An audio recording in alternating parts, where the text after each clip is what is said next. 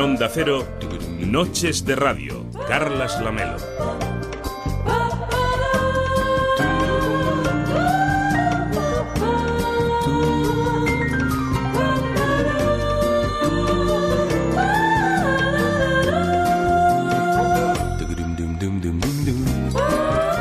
¿Qué tal? Muy buenas noches. Hoy venía caminando por la Rambla y pensaba en los amores de verano, esas apasionadas y pasionales relaciones que surgen o que se retoman a veces con los calores del estío, encuentros fugaces, apasionados, fogosas citas en la playa cargadas de sentimientos enrarecidos que se llevan a ebullición por la seguridad que la rutina requiere de un tiempo que en verano la verdad es que es escaso. Es tanta la novedad que quienes se enamoran en verano pierden el sentido como si la bacanal del fin del mundo estuviese cerca. No hay mañana, porque la vida habitual del invierno nos parece, en verano, trivial, tediosa, vulgar, mediocre, anodina y sobre todo monótona. Por eso conviene en los últimos estertores de estos días de canícula dejarse llevar un poco y disfrutar de la pasión estival sin límites. Y además, en cualquier lugar. ¿A dónde vamos, profesor? Bueno, quiero ver el faro. He oído que es precioso. Y hay una sociedad histórica que puede... que tenga material interesante. Bueno, quizás deberíamos empezar por comprarte una camisa nueva. vale. ¿Qué tal está? Sí, me gusta. Pruébatela.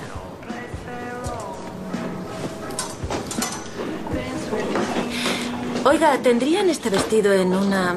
en una S? No, creo que sea. Pero este sí que lo tenemos en una S. ¿Ah, sí? Me gusta.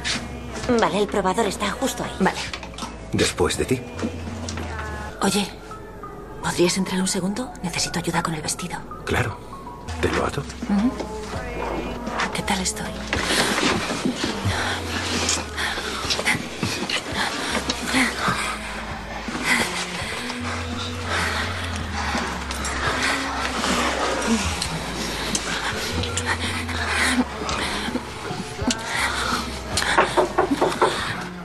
¿Qué tal va todo por ahí, señorita? ¿Necesita ayuda? No, estoy bien, gracias.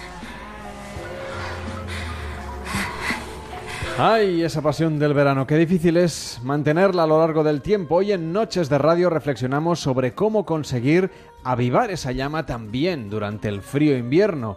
Y es que estamos ya en época de ir recogiendo la sombrilla, alargar los pantalones y despedir las playeras hasta la próxima ocasión. El final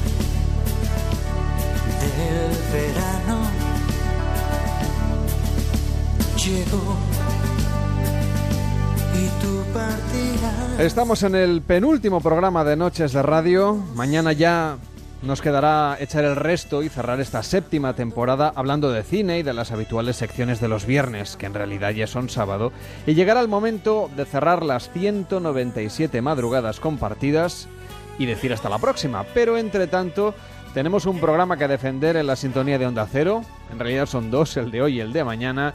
Y lo que queremos es que nos acompañes también en las redes sociales, en facebook.com barra en arroba en Twitter y en noches arroba onda cero. Si quieres, en este, fenil- en este final del verano, nos puedes mandar tus notas de voz por WhatsApp al 676 760 908 676 760 908. En Onda Cero, Noches de Radio, Carlas Lamelo.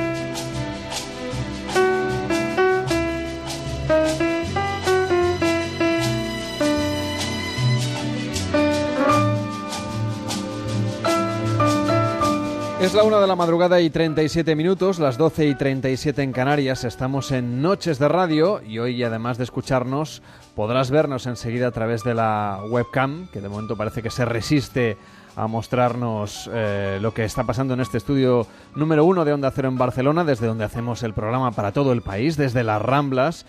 Hoy además recordando eh, que hace una semana justamente no pudimos hacer el programa, tristemente, por el atentado terrible que sucedió en la ciudad de Barcelona. Desde aquí también nos unimos a este sentir popular en compañía de las víctimas, en compañía de sus familiares y en el recuerdo, por supuesto, de un día que fue trágico y de una madrugada que fue muy dura para, para muchísima gente y de una tarde que también fue terrible. Y nos unimos, por supuesto, también al sentir popular que se unirá a muchísimas, muchísimas personas que acudirán este sábado a la gran manifestación que se prepara y que por cierto podréis escuchar un especial dirigido y presentado por Carlos Alsina aquí en la sintonía de Onda Cero a través de la radio y en una versión extendida también a través de la web. Y a quien invito a que escuche también ese programa y a que participe es a Elia Quiñones. ¿Qué tal Elia? ¿Cómo estás? Muy buenas noches. Muy buenas noches. Hoy nos propones que hablemos de cine y de relaciones pasionales. Por ejemplo, hablaba yo al principio de las relaciones de verano.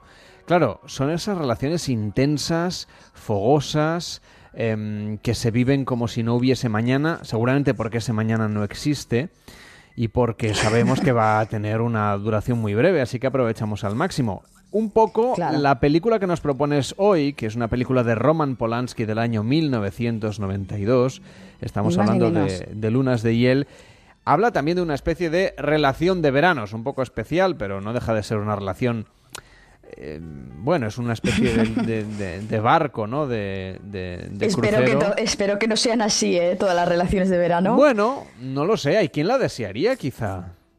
Bueno, ¿tú la has visto? Bueno, ¿has visto la película? Claro, pero no vamos a desvelar el final. No, no, no vamos a desvelar, ni la segunda parte de la historia. Es trágico, es trágico. Sí, pero la primera parte, digamos que es muy fogosa, muy, muy sensual. Su coño era una hendidura clara y discreta, que tan pronto como despertaba con mis caricias el animal que había dentro, este se revolvía buscando su cubil. Recogía la cortina sedosa que lo escondía y se convertía en una flor carnívora, como la boca de un niño, ansiosa por chupar mi dedo. Me gustaba acariciar su clítoris con la punta de la lengua y luego abandonarlo, húmedo, radiante. Era algo así como un patito chapoteando en una charca de carne rosada. Nigel, vamos, no te escandalices. Tranquilo, hombre. Solo te cuento los detalles para demostrarte hasta qué punto yo era un esclavo en cuerpo y alma de los peligrosos encantos de esta criatura que tanto te ha impresionado. Bueno, una relación muy tórrida, por cierto, ¿no? Al principio. Sí, sí, mucho, mucho. Bueno, vamos a explicar mm, primero, vamos a situarnos un poco en la escena y a ver qué podemos extraer de esta película, que por un lado voy a hacer mm, un análisis pues, de, los dos modelos de pareja que se nos presentan, por otro lado eh, un mito que yo he identificado aquí, porque recuerda que mm, mi tesis desde el primer día es que los productos culturales se nos introduce ideología. Entonces, hay que tener mucho cuidado porque el arte es opaco a la crítica y como se, se nos presenta en forma de productos generalmente bellos, pues nos lo tragamos sin, sin, más, ¿no? Entonces, aquí hay un mito de la mujer que me gustaría comentar y si da tiempo, pues eh, haremos algunos apuntes sobre el placer, la perversión, la lujuria y el poder. Ni más ni menos, ¿eh? Placer, perversión, lujuria. El placer, la perversión, la lujuria y el poder. Pero vamos, vamos a empezar mm, poniendo en escena, ¿no? Estos son dos parejas que coinciden en un crucero yendo hacia la India, como no, el que es el destino providencial de los occidentales, ¿no? Que pensamos que íbamos a encontrar la, serenidad, la paz interior y la espiritualidad, ¿no? Uno de los indios que están en el barco me gusta mucho porque les quita este sueño de, cuajo, ¿no? A ellos. le, rompe con esta idea y, esta idealización. dice que de, serenidad nada, que, la India es el lugar más ruidoso del planeta y que de paz poca, ¿no? Entonces, e, este, este punto materialista me, la verdad que me pareció bastante mm, jugoso.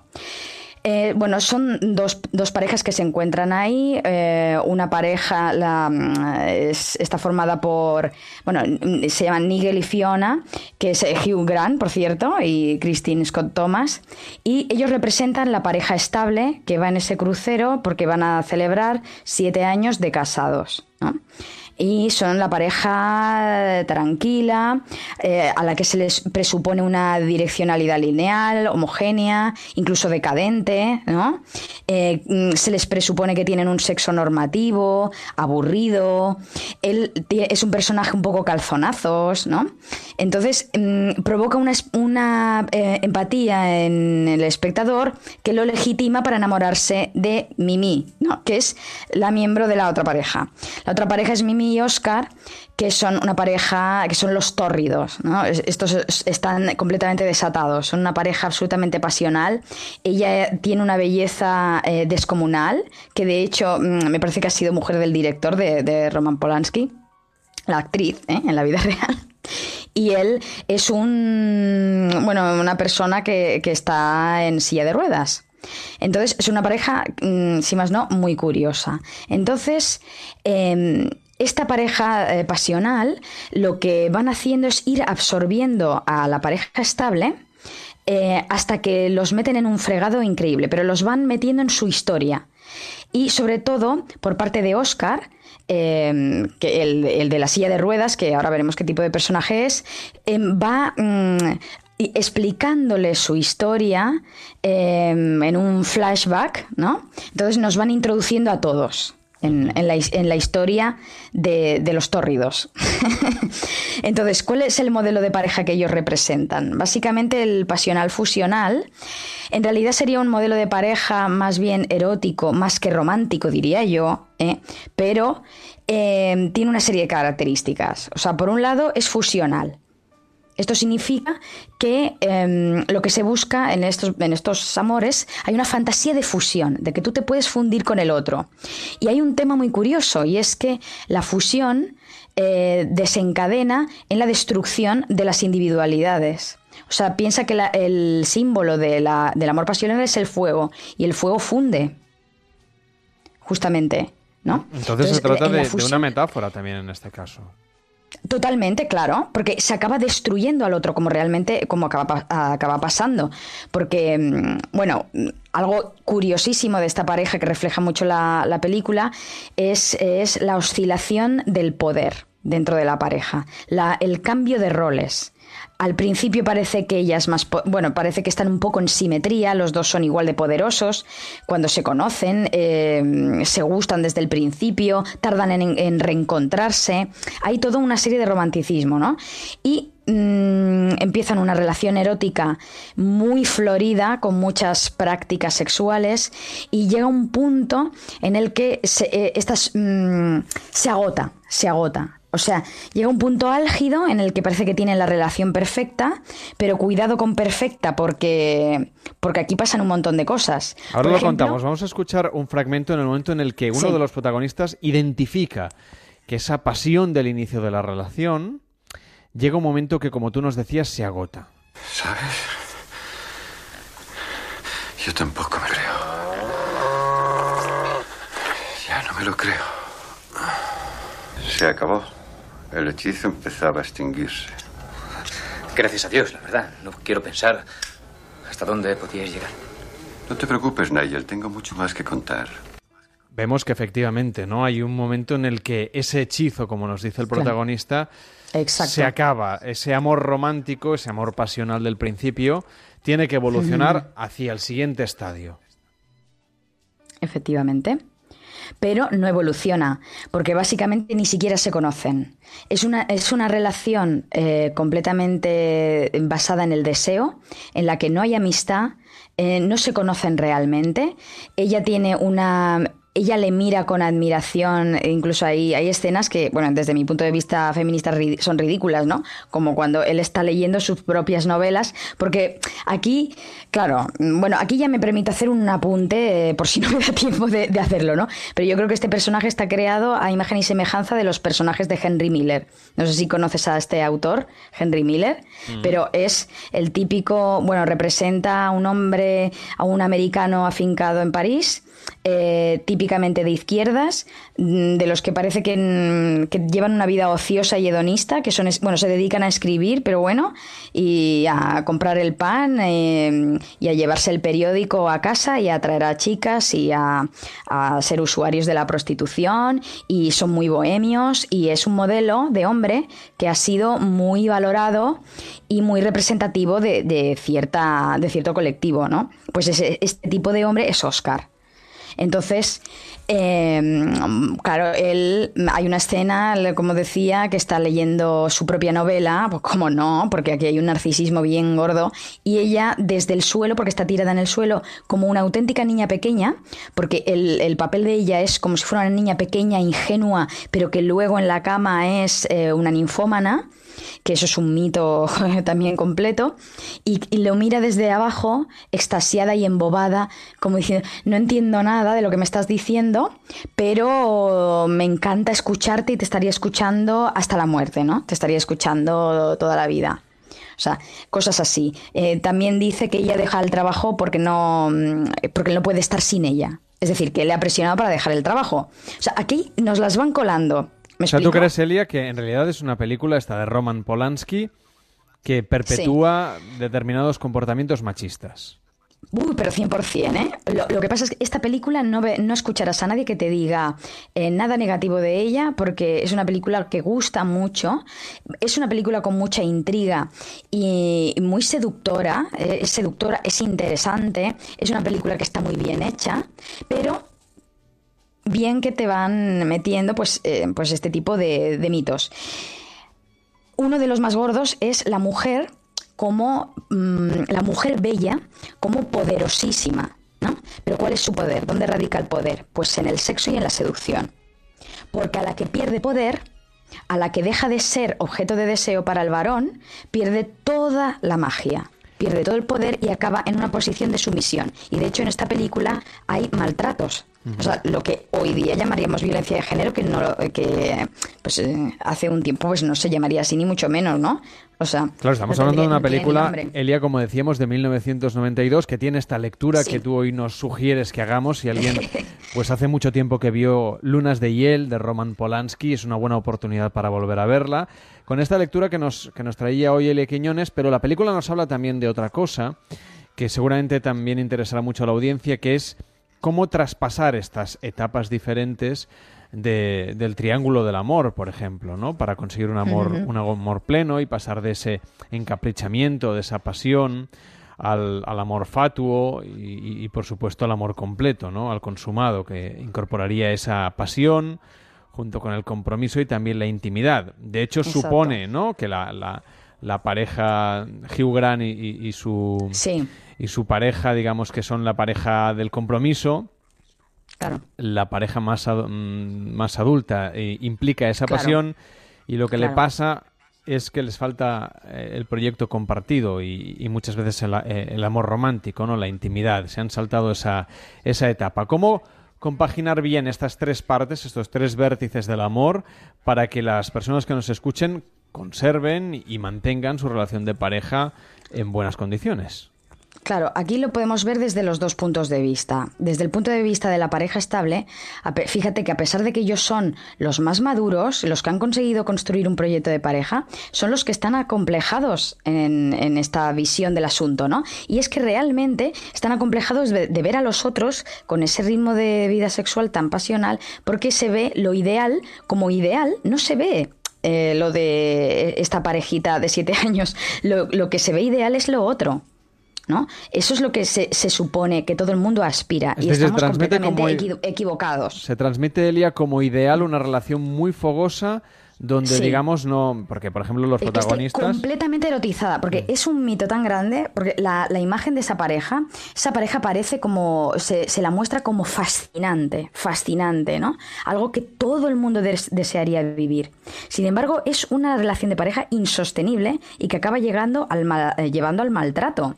Yo eh, in- invito a la gente a que vea el proceso, entendiendo que es ficción, ¿vale? Ya entendemos que es ficción y que no nos lo podemos tomar tan en serio, pero es que en la vida real pasan estas cosas. Entonces, eh, Claro, es una relación completamente erotizada desde la mañana hasta la noche. O sea, desde que están desayunando, hay una escena famosísima en la que ella se bebe un- una botella de leche y la leche le cae por todo el cuerpo, que es una escena súper erótica y es una escena de desayuno. ¿No? O sea, desayunando, comiendo, cenando, eh, a todas horas ellos están. Fíjate que la, eh, la imagen mm, fantasiosa de eh, has- hasta hemos dejado de trabajar para poder estar todo el día mm, Practicando sexo. pues ten- teniendo sexo, efectivamente. Claro. Entonces, y eso se ve como, como lo ideal, ¿no? Entonces, claro, estas- esta pareja, básicamente, yo no lo llamaría ni siquiera amor, yo lo llamaría una relación de deseo, de, mucha atracción y mucho deseo. ¿Cómo esta, esta pareja? Hay parejas que esto lo- consiguen trascenderlo, como era la pregunta que tú me decías, consiguen hacer que una relación de deseo, pasional, romántica, que es puramente sexual, se puede llegar a, convertir en una relación de pareja, pero mm, se pueden producir ahí crisis y puede llegar a ser imposible y que, no que no la vida. Porque claro, hay que conocerse. El siguiente paso para los pasionales sería conocerse como personas y dejarse de ver como objeto de consumo y empezarse a ver como sujetos de interés. Entonces, el interés no, no muere nunca, pero la pasionalidad sí. No, o sea, es mm, algo parecido al consumismo, ¿no? O sea, cuando un bien es de consumo, en el momento en que lo consumes, se- desaparece el deseo. Cuando un bien no es de consumo, como por ejemplo eh, mm, el interés por, eh, por leer o por la cultura, por ejemplo, ¿no? Pues eso es un interés que no, que no muere nunca.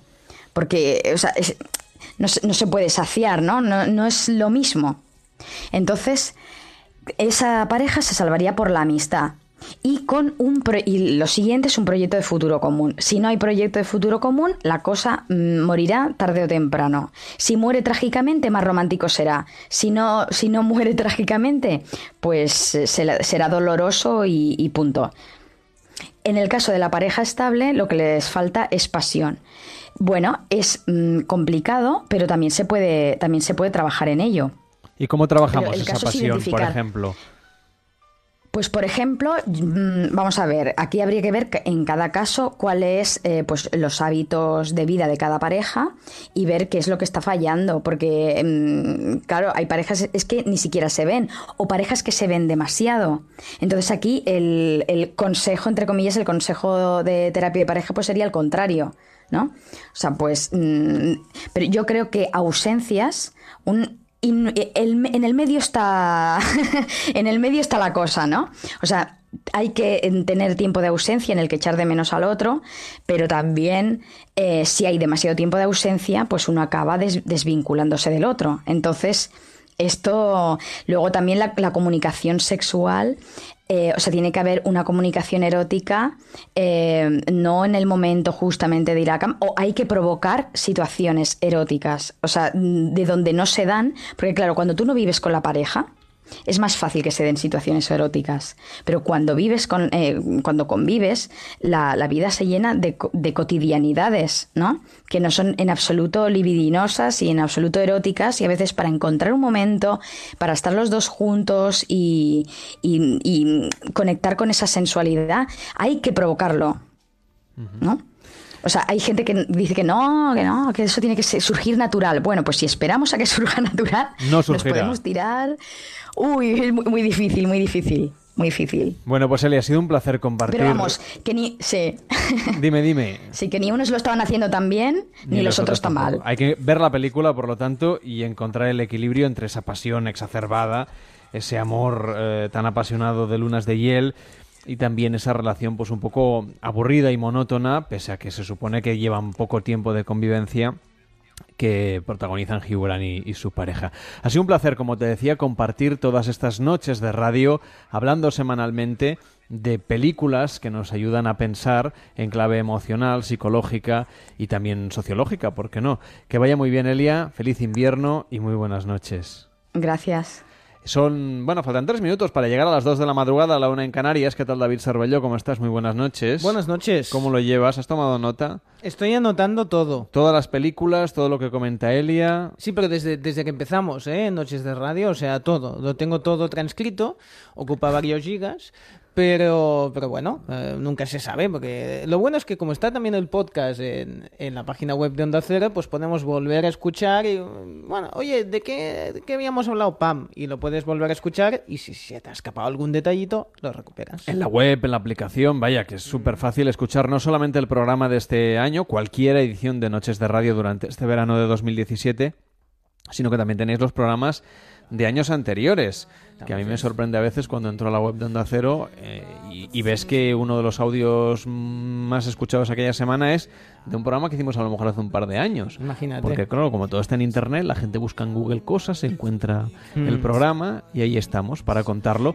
Nos llegan mensajes a través de las redes sociales en facebook.com barra nochesradio, en arroba nochesradio en Twitter y en noches arroba onda cero punto es. Mañana último programa y me gustaría leer, por ejemplo, a algún mensaje que nos llegaba a través de las redes sociales y que ahora mismo he perdido, que es lo típico que, que pasa, que nos daba las gracias bueno por acompañarle. En cualquier caso, nada, es un placer para nosotros estar ahí como siempre. Por ejemplo, Andrés Gómez nos pedía dónde encontrar la sintonía del programa.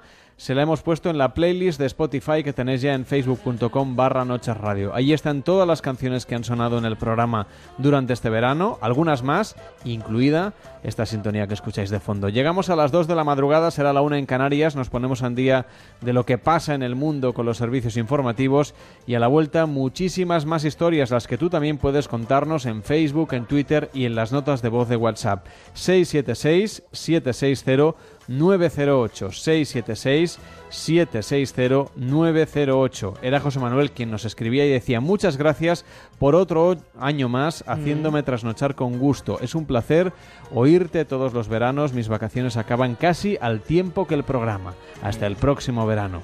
Hasta la próxima, José Manuel, que lo pases muy bien, feliz invierno. Nosotros volvemos dentro de cinco minutos después de las noticias aquí en Onda Cero en Noches de Radio. Hasta ahora mismo.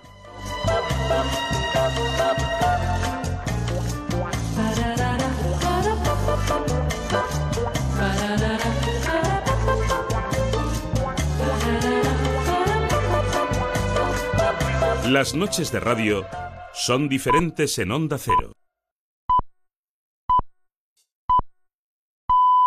Son las dos, es la una en Canarias.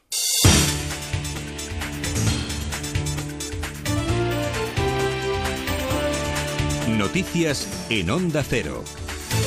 Buenas noches. El rey y el presidente del gobierno han confirmado su presencia en la manifestación el sábado a partir de las 6 de la tarde en Barcelona contra el terrorismo. De hecho, el Ejecutivo ha decidido fletar un avión oficial para trasladar a las principales autoridades del país. Viajarán los presidentes del Congreso y Senado, varios ministros, el expresidente Zapatero y presidentes autonómicos. También líderes políticos como Pablo Iglesias, así como los principales representantes sindicales y empresariales. Este viernes el Parlamento catalán va a celebrar un pleno solemne para condenar los atentados de la semana pasada. Este jueves ha sido el Congreso de los Diputados quien agradecía en una declaración institucional la labor de agentes y sanitarios tras el atentado. Su entrega y su valor, así como el comportamiento ejemplar de la ciudadanía y la sociedad civil, han evitado que hubiese que lamentar más víctimas. Han permitido la rápida desarticulación de la célula terrorista responsable de estos viles ataques y han garantizado la defensa de la convivencia, las libertades y la democracia frente a quienes quieren imponer el terror o el odio. El juez Andreu, que ha dejado en libertad condicional al cuarto de los detenidos, ha reunido a Policía Nacional, Guardia Civil y Mossos para coordinar la investigación de los atentados. En Bélgica, la Fiscalía de Amberes ha explicado que durante su estancia en el país, el imán de Ripoll trató de reclutar a futuros terroristas. En el email informal que envió en enero de 2016 la Policía belga al número 2 del Servicio de Información de los Mossos de Escuadra, se reclamaba cuanta más información mejor y se llegó a afirmar que el imán quería volver a Barcelona. Tras buscar en su base de datos, el agente constató que la policía catalana no no tenía ninguna información sobre él. El consejero de Interior de la Generalitat, Joaquín Form, niega cualquier fallo de los Mossos. Es que, no, insisto, es que están mal informados. No, es una sospecha, es una pregunta que se le hace a una persona del cuerpo de Mossos de Escuadra. No es ninguna sospecha, ni una acusación. Se pregunta concretamente por la identidad de una persona, en este caso el imán. Y a partir de esta pregunta se responde en base a la información que se tiene. Eh, hay simplemente esto. Ni hay sospecha, ni hay denuncia, ni, se nos ha- ni hay advertimientos. Todo esto eh, no es así.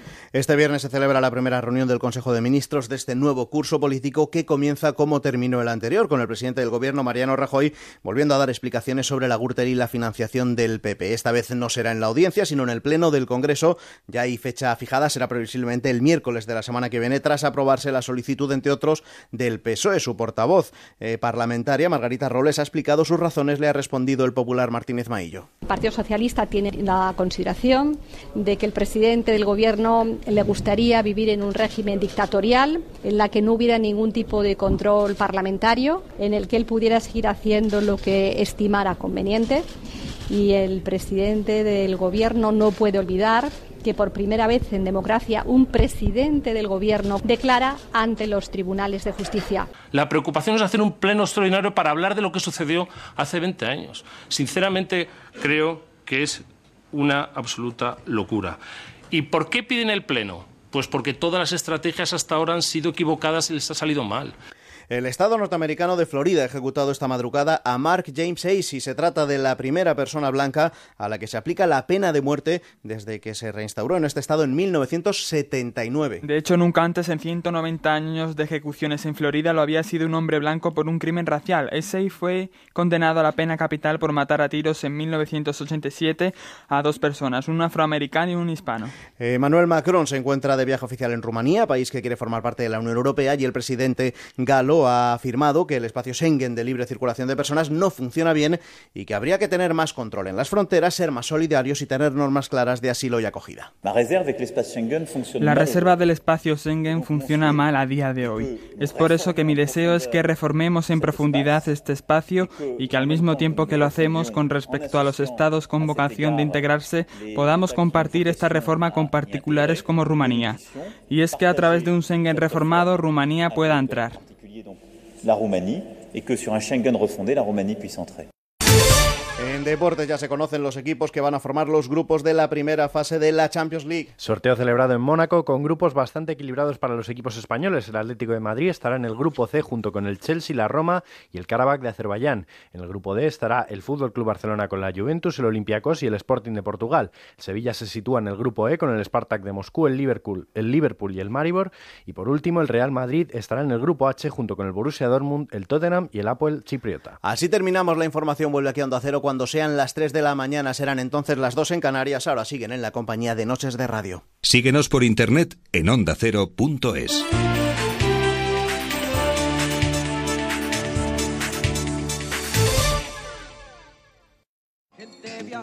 ¿Quieres viajar gratis?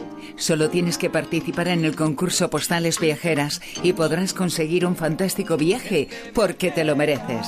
Como ir a República Dominicana gracias a Air Europa y Be Life Hotels. Relajarte en el Algarve en el Real Bellavista Hotel y Spa en Albufeira. O disfrutar de un maravilloso crucero a bordo de MSC Meraviglia. Participa. Envía una foto tuya de un viaje y tus datos personales a postalesviajeras.ondacero.es o a Onda Cero Ramblas 8894 cuarta planta 08002 Barcelona. Suerte a toda la gente viajera.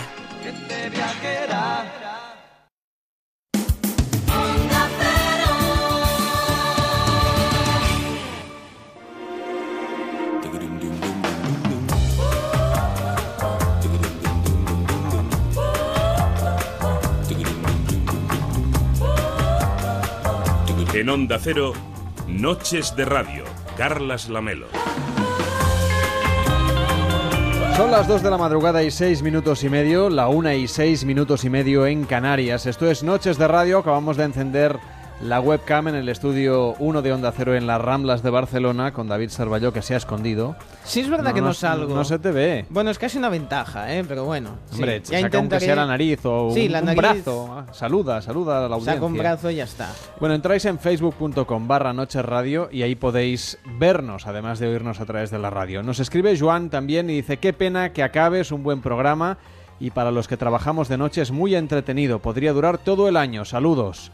Joan, me he permitido entrar en tu perfil. Tú eres de Barcelona. Si vives en Barcelona, Sí, nos verdad. escuchas todo el año. Sí. El lunes empezamos en catalán, eso sí, una edición de, de este programa que ya será la sexta temporada. Ahí estamos. O quinta, no sé, no, no me acuerdo. Sé que llevamos siete en castellano Mm. y, y una menos en Canarias. Una menos o en dos. Canarias y en catalán. Yo creo que dos menos en catalán. Dos menos en bueno, catalán. en fin, son las 2 y 7, la 1 y 7 en Canarias, esto es Noches de Radio, como decíamos. Nos escribes lo que quieras a noches arroba onda cero punto es, en facebook.com barra noches radio y en arroba noches radio en Twitter, también en noches arroba onda cero punto es. Y por cierto, que enseguida vamos a hablar aquí de juguetes eróticos. Vamos a convertir este estudio en un auténtico, bueno, tien- un auténtico espacio erótico, Qué una bien. especie de sex shop radiofónico. Ya sé que lo de sex shop está como pasado de moda, pero bueno, se entiende en una sola palabra. Mm. Vamos a, estamos llenando de, bueno, de todo, de todo tipo de, de- de artilugios sexuales. Descríbenos Sí. un poco, David, porque yo los tengo justo Qué detrás bien, de la gracias. pantalla. Te lo A ver, agradezco. espera, no me levanto, ya está. A Vale. ver, hoy, hoy es bastante Eh, Son rosa. como gusanos rosas. eh, algunos gusanos de placer, podemos contar o podemos Bueno, decir. sí. Y sí. hay uno que es un poco más pequeño. Más bien parece un pingüino rosa. Un pingüinito. Es un gusanito, Sí. ro- sí. Clitorial, es un pingüino clitorial. Está no, luego le vamos a, pon- a- a poner el nombre de verdad. Yo ahora me lo estoy inventando. Hoy es muy rosa todo. Todo es muy rosa. y ahora sí. llega uno con una colita. Ah, pero estos son unas bolas chinas. Esto los he identificado Parece esos, esos globos que hacen para los para los niños que le van haciendo formas como de perros que luego dices No, eh, pero- mira mira te hago un dinosaurio y es exactamente igual que el perro y Pero hoy, hoy empezábamos y- programa hablando de lo importante que es la pasión de la pareja. ah sí sí sí sí, sí. Lo importante que es, bueno, ahora en verano todos, eh,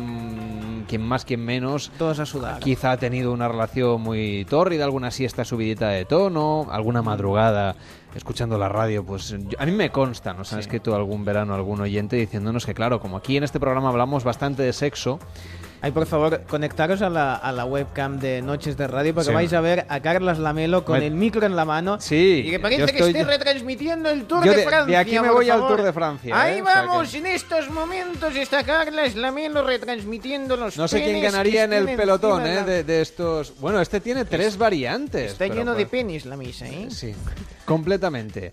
Aunque hoy son todos figurados, ¿eh? Ahí está. Es decir, es- espantaba más algún otro verano que habíamos tenido aquí algún algún pene muy real, Sí, el de digamos wa- muy el de WhatsApp, con, sí. con, con- con venas y con Ah. eh, rugosidades y todo tipo de No, es- elementos esto- atractivos Esto es futurista incluso. para los ¿eh? amantes y las amantes de los penes. Hmm. Bueno, hoy en Noches de Radio vamos a hablar de sexo como, bueno, no podía ser de otra manera. Las noches de jueves a viernes, pues ya sabéis que las dedicamos a, a esta materia. Pero antes nos vamos a ir de fiesta por España con Manuel Campillo. ¿Qué tal, Manuel? ¿Cómo estás? Buenas noches. Ma- Ay, perdón, vamos a irnos antes, es verdad, nos vamos a ir a Coruña, es que ya me vuelvo loco con Sí. tanta conexión. Claro. Nos vamos a ir a Coruña para saludar al experto en cine de Noches de Radio, que va a acabar ya su sección. La última, Porque estamos sí. ya al final, final, final. Es verdad. Hemos ido repasando a lo largo de todas estas noches de radio las películas que se han llevado el Oscar en la categoría a Mejor Película. Y hoy hemos llegado al final de este recorrido. Desde A Coruña con Alberto Abuin. ¿Qué tal, Alberto? Buenas noches. Buenas noches, Carlos, ¿qué tal? A ver, hemos llegado al final de todas estas noches de radio y nos toca hablar de Moonlight, la película que se llevó, se ha llevado este año el Oscar a mejor película en uno de los momentos seguramente que pasarán a la historia de los premios Oscar y también de la historia del cine. ¿Por qué? ¿Por qué me miras de esa manera? Venga, tío, ¿has venido hasta aquí así sin más? Sí.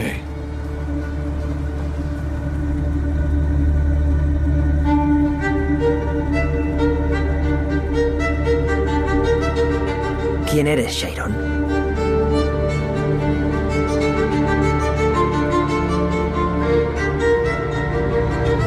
Durante tiempo intenté no acordarme de aquello. De olvidar esa época.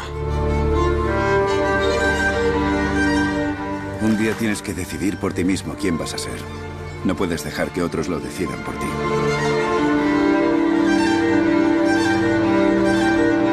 ¿Qué te pasa? Bueno, una película que se llevó el Oscar de manera accidentada, al menos en la puesta en escena. Eh, No sé si merecido o no, ya tuvimos ocasión de hablar un poquito de ella en la primera semana, pero que luego la, lo que es la taquilla no le ha acompañado... Claro, es que La La Land se lo llevó todo de calle.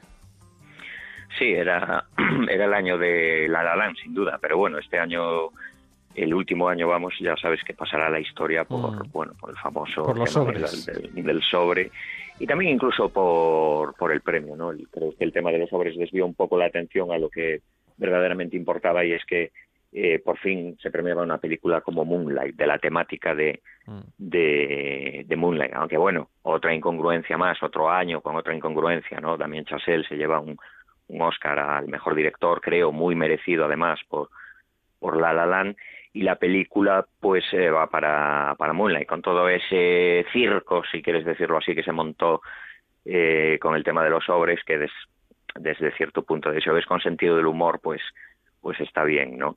Eh, pasará la historia por eso, sobre todo. Pero bueno, Moonlight es una película que creo que está bastante bien. Eh, no era mi favorita, pero este año no, no me parece mal que se haya llevado que se haya llevado el, el- el premio gordo. Es una película arriesgada, pequeña de, a nivel de producción, pero que en pantalla luce muchísimo, eh, situada en tres bloques, recuerda un poco lo que aquella película de Richard Linklater eh, filmaba en 12 años, Boyhood, que bueno, aquí no se utiliza ese no se no se rodó así evidentemente, pero es pues eso, el crecimiento de cierto personaje, del personaje central y, y bueno, se notan demasiado los, los, los tres bloques, pero creo que esta película eh, creo que hay que verla desde, desde un punto de vista de puesta en escena. Recomiendo, eh, aprovecho para decirlo, un videoanálisis de, del crítico Aaron Rodríguez que tiene en YouTube, apuntad el nombre, porque creo que lo expresa mucho mejor que yo, la verdad. Eh, tiene, como decía, tres bloques muy diferenciados y yo personalmente me quedo con el primero, con el que te engancha, con Billy Wilder siempre decía que el primer bloque de una película es el más importante eh, y creo que hay una gran diferencia sobre los otros dos. Creo que la sutileza con la que puede jugar en el principio, con todo el tema de la homosexualidad, luego es demasiado evidente. A lo mejor es la intención, pero, pero creo que de sutil en su segundo y sobre todo tercer acto no tiene nada. Con todo es una película que me gusta, creo que está a nivel actoral muy bien y sobre todo de dirección. Bueno, pues es una propuesta con la que, bueno, teníamos que acabar, evidentemente, pero nos comprometimos a repasar los ganadores en la categoría Mejor Película de los últimos 20 años.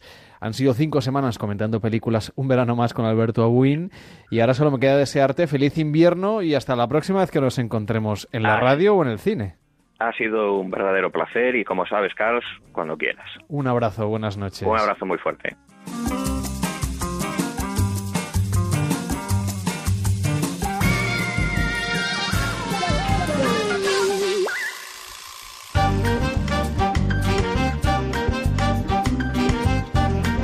España en fiestas.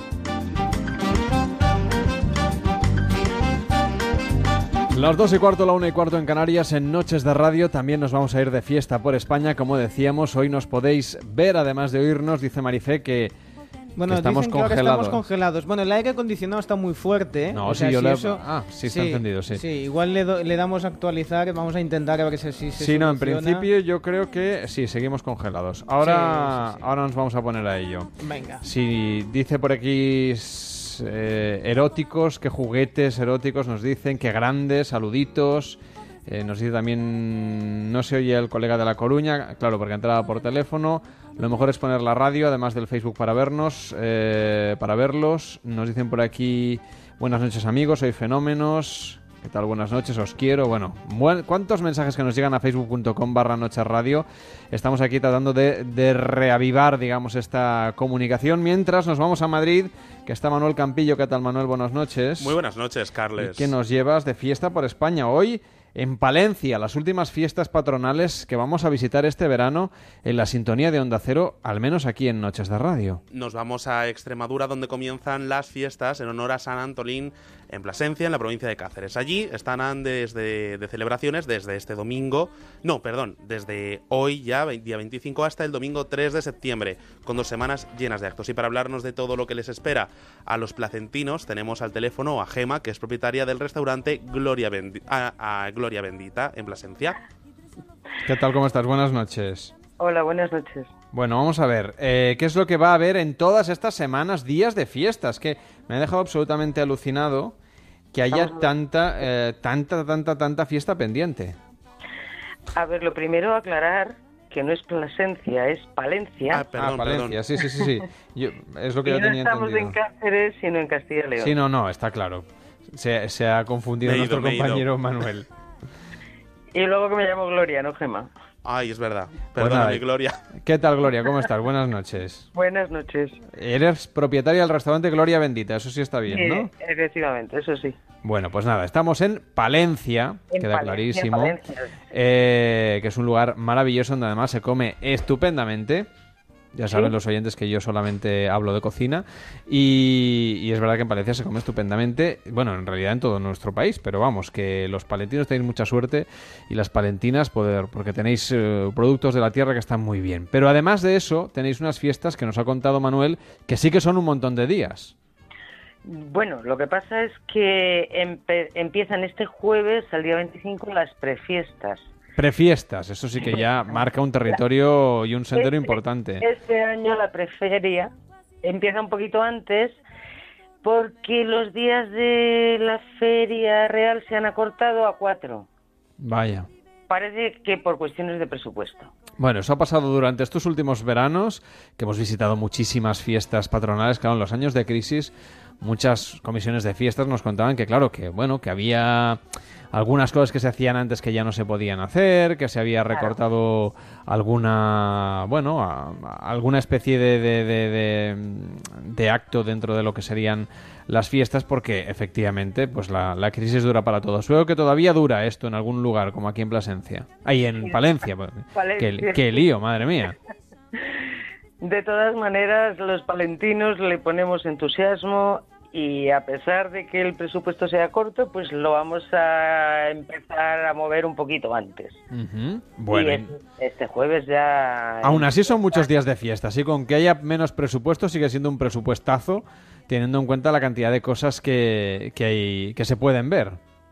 Sí, eh, eh, se ha empezado ya con teatros, con pregones literarios, con exposiciones de pintura, con la feria del libro. Está, se está montando ya la feria de artesanía para empezar este fin de semana también. Y luego ya los días fuertes que serán del 30 al 3 que bueno, ya sabes, pues eh, con las charangas, las peñas, son unas fiestas muy, muy populares en las que se participa sobre todo en la calle. Y hay casetas gastronómicas repartidas en varias zonas por toda la ciudad, las peñas desfilan por la mañana y por la tarde, muchísimas actividades para los niños y la verdad es que todo Palencia se vuelca. De hecho, también hemos estado viendo que son unas fiestas donde la música tiene, tiene un peso importante, ¿no? Van a venir eh, grandes artistas a, a hacer las, las noches de, de Plasencia. Palencia. Palencia, Palencia. Mira que lo de verdad que hoy vamos, Hoy- hoy vamos a récord Guinness, ¿eh? Ya. Madre mía. Pues sí, la verdad es que, bueno, pues ya sabes, hay conciertos de, de Loquillo, viene Revolver también, eh, eh, un concierto grande de, de los 40 principales y eh, Palencia es una ciudad que tiene dos eh, auditorios importantes para estos conciertos, en las huertas del obispo y en el parque del salón, eh, se llenan completamente de gente y luego hay pequeños eh, conciertos en la Plaza Mayor, eh, la banda municipal y todo esto, en la Plaza de San Francisco. Bueno, pues eh, estamos continuamente durante toda esta semana, si no es en un sitio es en otro, rodeados de música y teatro de calle también. Pues nos vamos a ir a Palencia, por ejemplo, a visitar la Catedral de San Antolín, el Cristo de Otero, también la iglesia de San Miguel. La cripta de San Antolín de la catedral, que es lo típico. Pues para allá que nos vamos en cuanto podamos. Eh, las huertas una- del obispo, por ejemplo. Sí, sí. En la catedral hay una cripta visigótica Mm.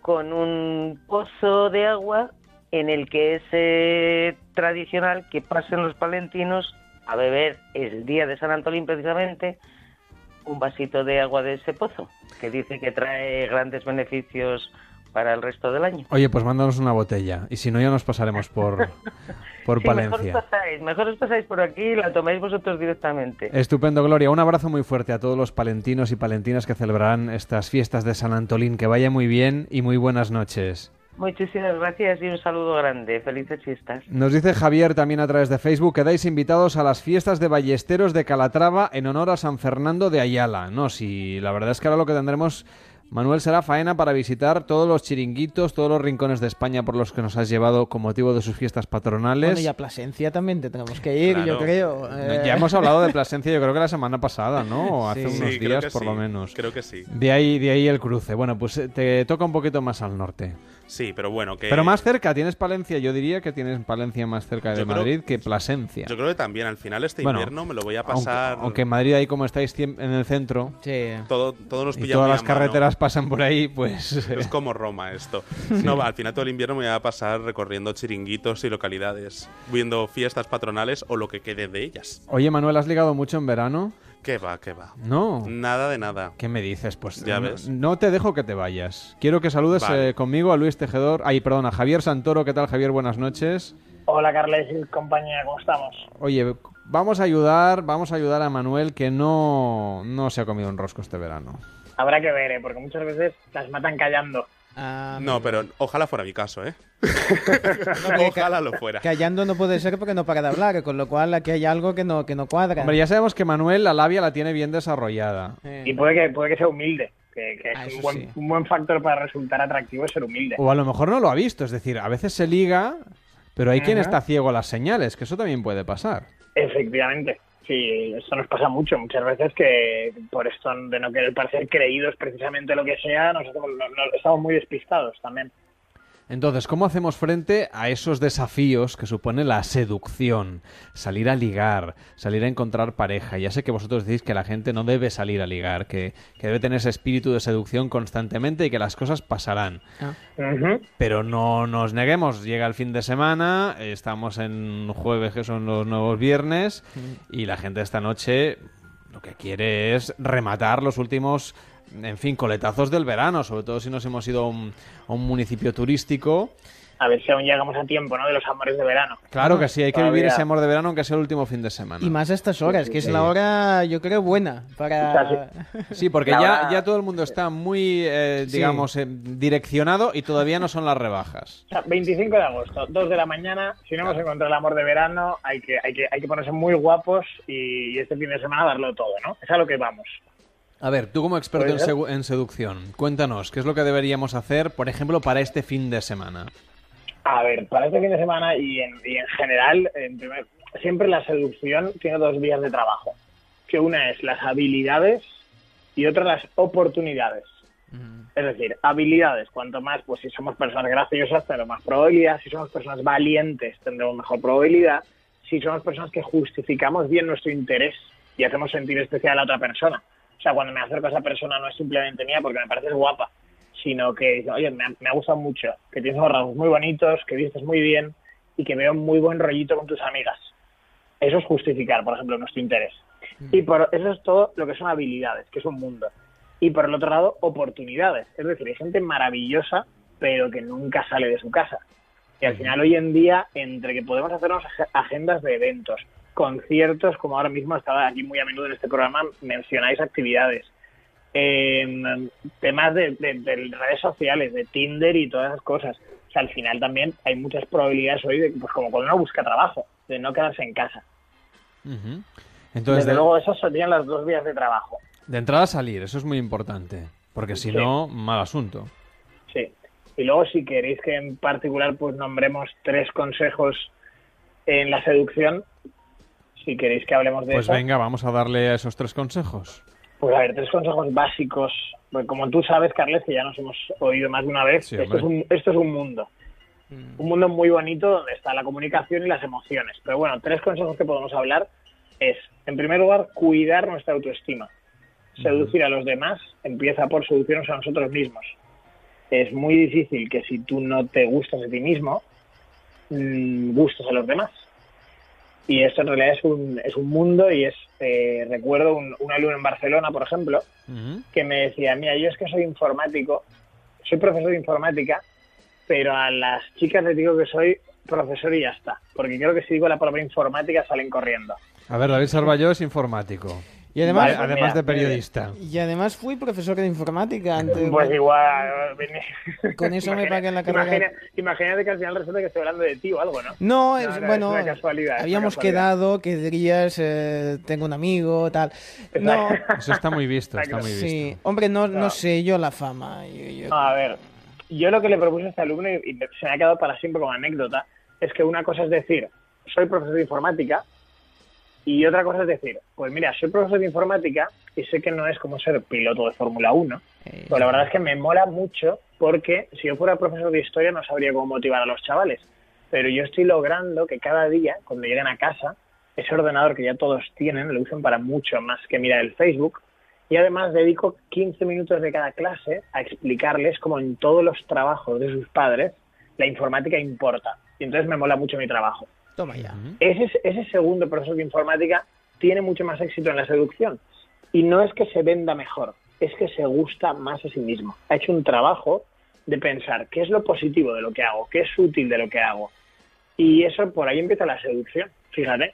Y por, por gustarnos más a nosotros mismos y ver las cosas buenas que tenemos. Nos dice Carolina en Facebook, pero si los hombres no entran así, directamente te dicen vamos a tu casa o a la mía y si te he visto ni me acuerdo. Y si Bueno. le dices que no, te llaman antigua. Y tengo 38 años, así que nos dice Carolina... Bueno. Carolina, me parece que estás haciendo, estás generalizando mucho, mucho. Hombre, nos Y- cuenta su y- experiencia, a lo mejor ya, oye, con Claro, quien se ha ver, cruzado... Por supuesto, puede ser que nos hemos cruzado con, con dos, todos nos hemos, hemos tenido malas experiencias con personas en general. El asunto es que no culpemos a las próximas personas que conozcamos, no les hagamos pagar por nuestras malas experiencias pasadas. Que eso es una cosa que ocurre mucho. Y, por la noche, por cierto, este fin de semana, cuando nos acerquemos a esa chica, si resulta que nos contesta mal, tengamos en cuenta que igual se le han acercado cuatro borrachos pesados anteriormente. Es decir, las personas a veces pagan, hacemos pagar a los demás por nuestras malas experiencias. ¿Vale? Porque como no sé cuánto tiempo tengo, chicos, porque yo estoy muy a gusto aquí, podría estar media hora, Sí, pues bueno. eh, terminaría con dos cosas más. Venga. Uno es lo que he mencionado antes, que es justificar nuestro interés, chicos. Hay que, chicos y chicas, en realidad, todos deseamos cosas especiales y aun- incluso aunque nos guste la persona. O sea, ahora mismo viene alguien, una, una persona irresistible y nos coge de la mano y nos lleva un viaje y en algún momento en nuestra cabeza nos, va a vamos, nos vamos a preguntar, ¿por qué yo? Y en ese sentido, hemos hablado ya, en otras ocasiones lo hemos hablado, que hay que desarrollar sensibilidad hacia las personas para poder justificar mejor nuestro interés. En nuestros talleres hablamos de ello, que además ahora que hemos terminado los Mandangas Summer Camp, vamos a dar los talleres otra vez en Madrid, en Barcelona y en Sevilla y en Valencia. Invitamos a todo el mundo a que venga.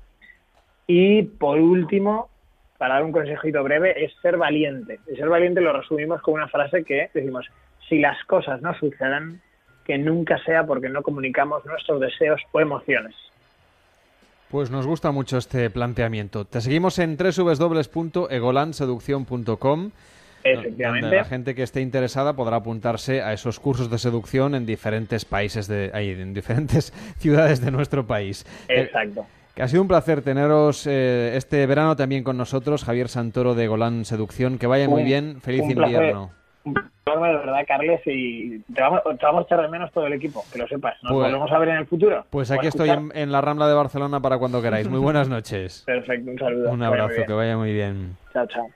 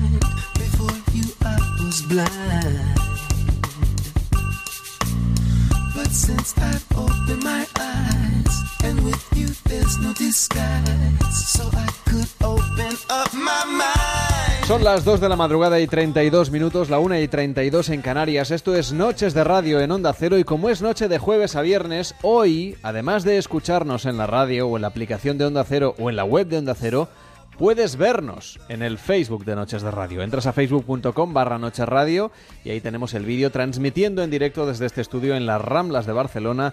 Hoy con el estudio lleno de penes de color rosa. Penes, eh, vibradores y bolas chinas. Bueno, no tienen forma de pene, pero son así como fálicos. Ahora los vamos a comentar aquí en Noches de Radio con Aram Navarro, ¿qué tal? Muy buenas noches. Buenas noches. Y con Raúl Ruiz, ¿qué tal? Muy buenas noches. Buenas noches. Vienen de Adrien Lastic y nos cuentan justamente un poco cómo seducir a la pareja desde otro punto de vista. O cómo satisfacerse también en solitario, porque lo que hoy nos traéis está muy pensado sobre todo para las mujeres. Correcto. Mujeres como por ejemplo Carolina, que nos contaba antes que no, no acaba de tener mucha suerte, quizá prefiere un, un amigo con pilas, o por lo menos puede servir de... Seguro que es más fácil, Mm, porque te puedes imaginar ¿no? todo lo que... Como dice la chica rubia de internet, eh, esto de me estoy haciendo unas ilus- eh, me estoy haciendo ilusiones y me están quedando preciosas. Y me gusta mucho esa frase porque cualquiera puede hacerse las ilusiones en casa. O Ramón Carbajo que dice buenas noches y bonanit a todos, apago ordenadores y me voy a casa escuchándos en los auriculares. Intuyo que debe acabar ahora mismo su, su turno de trabajo. Y Pepa Domínguez dice, Carolina tiene razón. Si entra uno que hable y cuente mucho chiste del tirón, queda solo.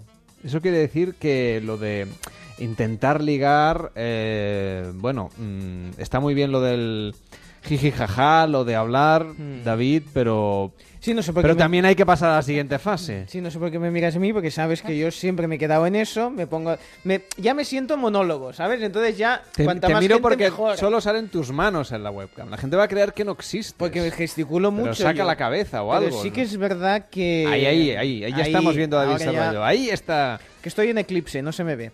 Ah, claro, yo me pongo a explicar muchos chistes, a intentar hacer reír, y claro, cuanta más gente, mejor. Y, y entiendo que hay algo que me- ahí me he equivocado todos estos años, pero bueno. Dice CF, qué pena que no continuéis todo el año, volveremos a la música porque me niego a escuchar el programa de siempre, gracias. Bueno, hombre, no pasa nada, nosotros somos como los helados, aquí hay que escucharlo todo, porque Todo. todo, merece la pena, lo de siempre y lo nuevo y lo viejo. Nosotros ya somos también un poco viejos, un poco Sí, un poco, clásicos, ya sí. siete temporadas, pues ya estamos un poco de vuelta, de vuelta aquí en la radio. Eh, dice, mujeres, anda, que no sabéis lo que os perdéis, dice Joan. Ahí apuntando maneras. Oye, No, que en claro. Facebook se puede ligar también y a través de noches de radio también. Yo Mm. recuerdo que un verano eh, hubo una pareja, bueno, un, un chico y una chica que se conocieron a través del Facebook de noches de radio y acabaron quedando durante el verano. O sea que hemos sido también punto Bueno. de encuentro a través de las madrugadas en la radio. Pero hoy lo que tenemos aquí encima de la mesa, que yo he contado así un poquito por encima, me voy a volver a levantar Sí, así ca- micrófono cada, en vez, mano. cada vez hay más. Es el milagro de los penes y los peces, porque eh, realmente van, van creciendo, cada vez hay más, todos de un solo color, hoy rosáceo. Pero el rosa, esto vosotros que los diseñáis, porque hay que decir que son juguetes eh, eróticos que están diseñados aquí en España. Y, y- y cuando los diseñáis, ¿optáis por este color rosa así frigopié por algún motivo?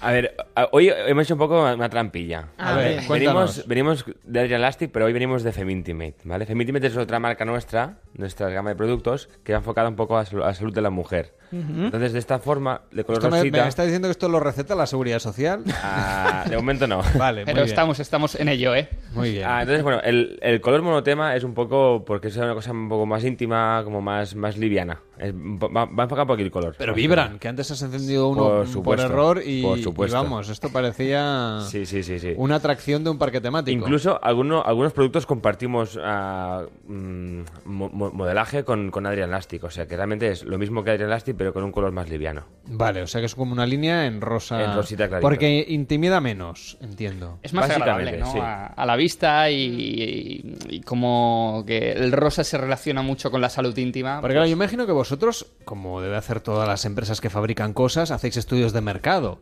Por supuesto. Entonces, intuyo que habrá colores que resultarán más atractivos para quienes compran vibradores, por ejemplo, no sé. eh, una mujer mm, prefiere a lo mejor un color respecto de otro, los vibradores que son para parejas o los que son para, para Sí, hombres son diferentes. Como ya habíamos comentado ah, días atrás, ah, el tema del fucsia lila es lo que más tendencia tiene a nivel de pareja o... Es más unisex, ¿eh? Como Sí, color. sí. Es curioso. En cambio, el negro y colores Sí, rojos, negro negros, ya- pues tira sí. más para público masculino. Muy bien. Luego ya Sí. si entramos en los realistics, pues aquí se busca así. El Los color depende de, de la fantasía que En uno los tenga. realistics quieres decir los que realmente parecen un pene. Exacto, los que decías que habéis tenido aquí con venas. Y dices todo. que hay colores porque también dependerá de la raza. También, claro. y me Y- imagino, y quiero cada decir. uno con su. O cada una con la fantasía que quiera experimentar o explorar, pues allá. Un día vamos a hacer una encuesta a ver qué prefiere la gente, si euroasiáticos, si Claro, con más venas, con caucásicos, y Tira mucho por el, también el nigeriano. tema, el tema eh, color carne, color negro marrón o Mm. transparentes y colores de fantasía azules. Transparente y- Transparente, eso es de marciano, Esto por es lo casi menos. Sí, sí, sí, claro, es un poco... Claro, porque sí que es verdad que, que- que existen en, en Internet, ¿no? Cantidad de elementos fálicos que, que son como de cristal, obviamente. No es cristal, ¿no? Será otro material, pero que sí que tiene ese punto un poco más, no sé, quizá más fino también, ¿no? Igual que estos que nos traéis de color rosa, que son un poco menos agresivos desde el punto de vista sexual. Exacto. Te, te diría que de cristal existen de cristal, ¿eh? Porque Claro. Sí. existen. Ah, vale. Luego van Acabo de meter la pata por desconocimiento. No, no, no, está bien, está bien. Pero también es un poco Pero a el nivel... cristal está frío. Claro, es eso. Muy bien. ¿Ves? Amigo. Lo has acertado, ¿eh? Y es muy importante, luego va el contenedor verde, a diferencia de estos. Pero bueno, es un dato que Estos van al, al punto de recogida, ecológico. ¿no? Muy Exacto. bien. Claro, porque ¿qué vida útil tiene normalmente un, un, un vibrador, un, un, un aparato de, este, de estas características? ¿Útil de, de, de lo que te dura el momento de usarlo? No, ¿O de no, útil no lo que te dura la batería, que ya lo hemos contado, sino, sino yo que sé, cada cuánto tiempo tienes que renovarlo. Claro, dependerá del uso, ya Claro, sé que me lo vas a decir, que es como el coche, ¿no? ¿Cuántos kilómetros? Sí. Claro, exacto. Si tú lo conservas después de usarlo con el producto adecuado, Mm. o sea, base de agua, porque la silicona con silicona, y explicamos el primer día a corroe, pues te va a durar mucho tiempo, te diría que incluso toda la vida. O sea, una vez esto sea utilizado, se, se limpia con y jabón, esto nos lo dijisteis el otro día, y hay que añadirle lubricante. Bueno, siempre si el juguete se usa con lubricante, mejor, pero siempre que sea a base de agua. Porque las siliconas con silicona de lubricante, pues eh, Ahí hace un... Pero en, en referencia a lo de vida útil, por poner una cifra de referencia, eh, eh, piensa que nosotros, por ejemplo, en Adrian Lastit damos dos años de, de garantía. Garantía. O sea que eh, No, entendemos pero yo que... me refería a eso, que ya no solamente por porque se estropee la pila o, lo- o el mecanismo, sino sobre todo porque, claro, eh, estos elementos eh, plásticos a veces uno puede pensar, ¿no? Que con el tiempo pues eh, se, se pueden deteriorar. O sea, tienen una vida larga. Exacto. Luego hay gente que es muy, muy heavy. Aquí ya no entramos en, en el uso Bueno, claro, más sí, salvaje, sí, menos salvaje, sí. pero nos encontramos Si lo acompañáis que- de púas, pues esto va a durar Claro, menos, claro. está claro. Dice Carolina, los miras con miedo, ¿eh, Carlas? Hombre, son la competencia, al final, ¿eh? Es decir, todos los que estamos aquí sentados ahora mismo, hoy somos hombres. Y claro, mm, cuando, cuando ves un elemento que puede dar más placer que tú o no, esto también os pasará, ¿no? Que habrá gente que dirá, bueno, yo no sé, porque claro, a ver si le va a gustar a mi novia o a mi novio más el, el- la versión recargable que, que el natural. Yo creo que no, no tiene que haber miedo. En este aspecto. Y es porque Carolina lo ha dicho, ¿eh? Es es por seguirle el rollo a Carolina. Hombre, esto está bien tenerlo eh, para, pues, para experimentar con la misma pareja. Se puede llegar a un nivel muy diferente o muy superior al que, al que tendrías con un sexo habitual o con una tí- típica postura misionero con una penetración eh, única.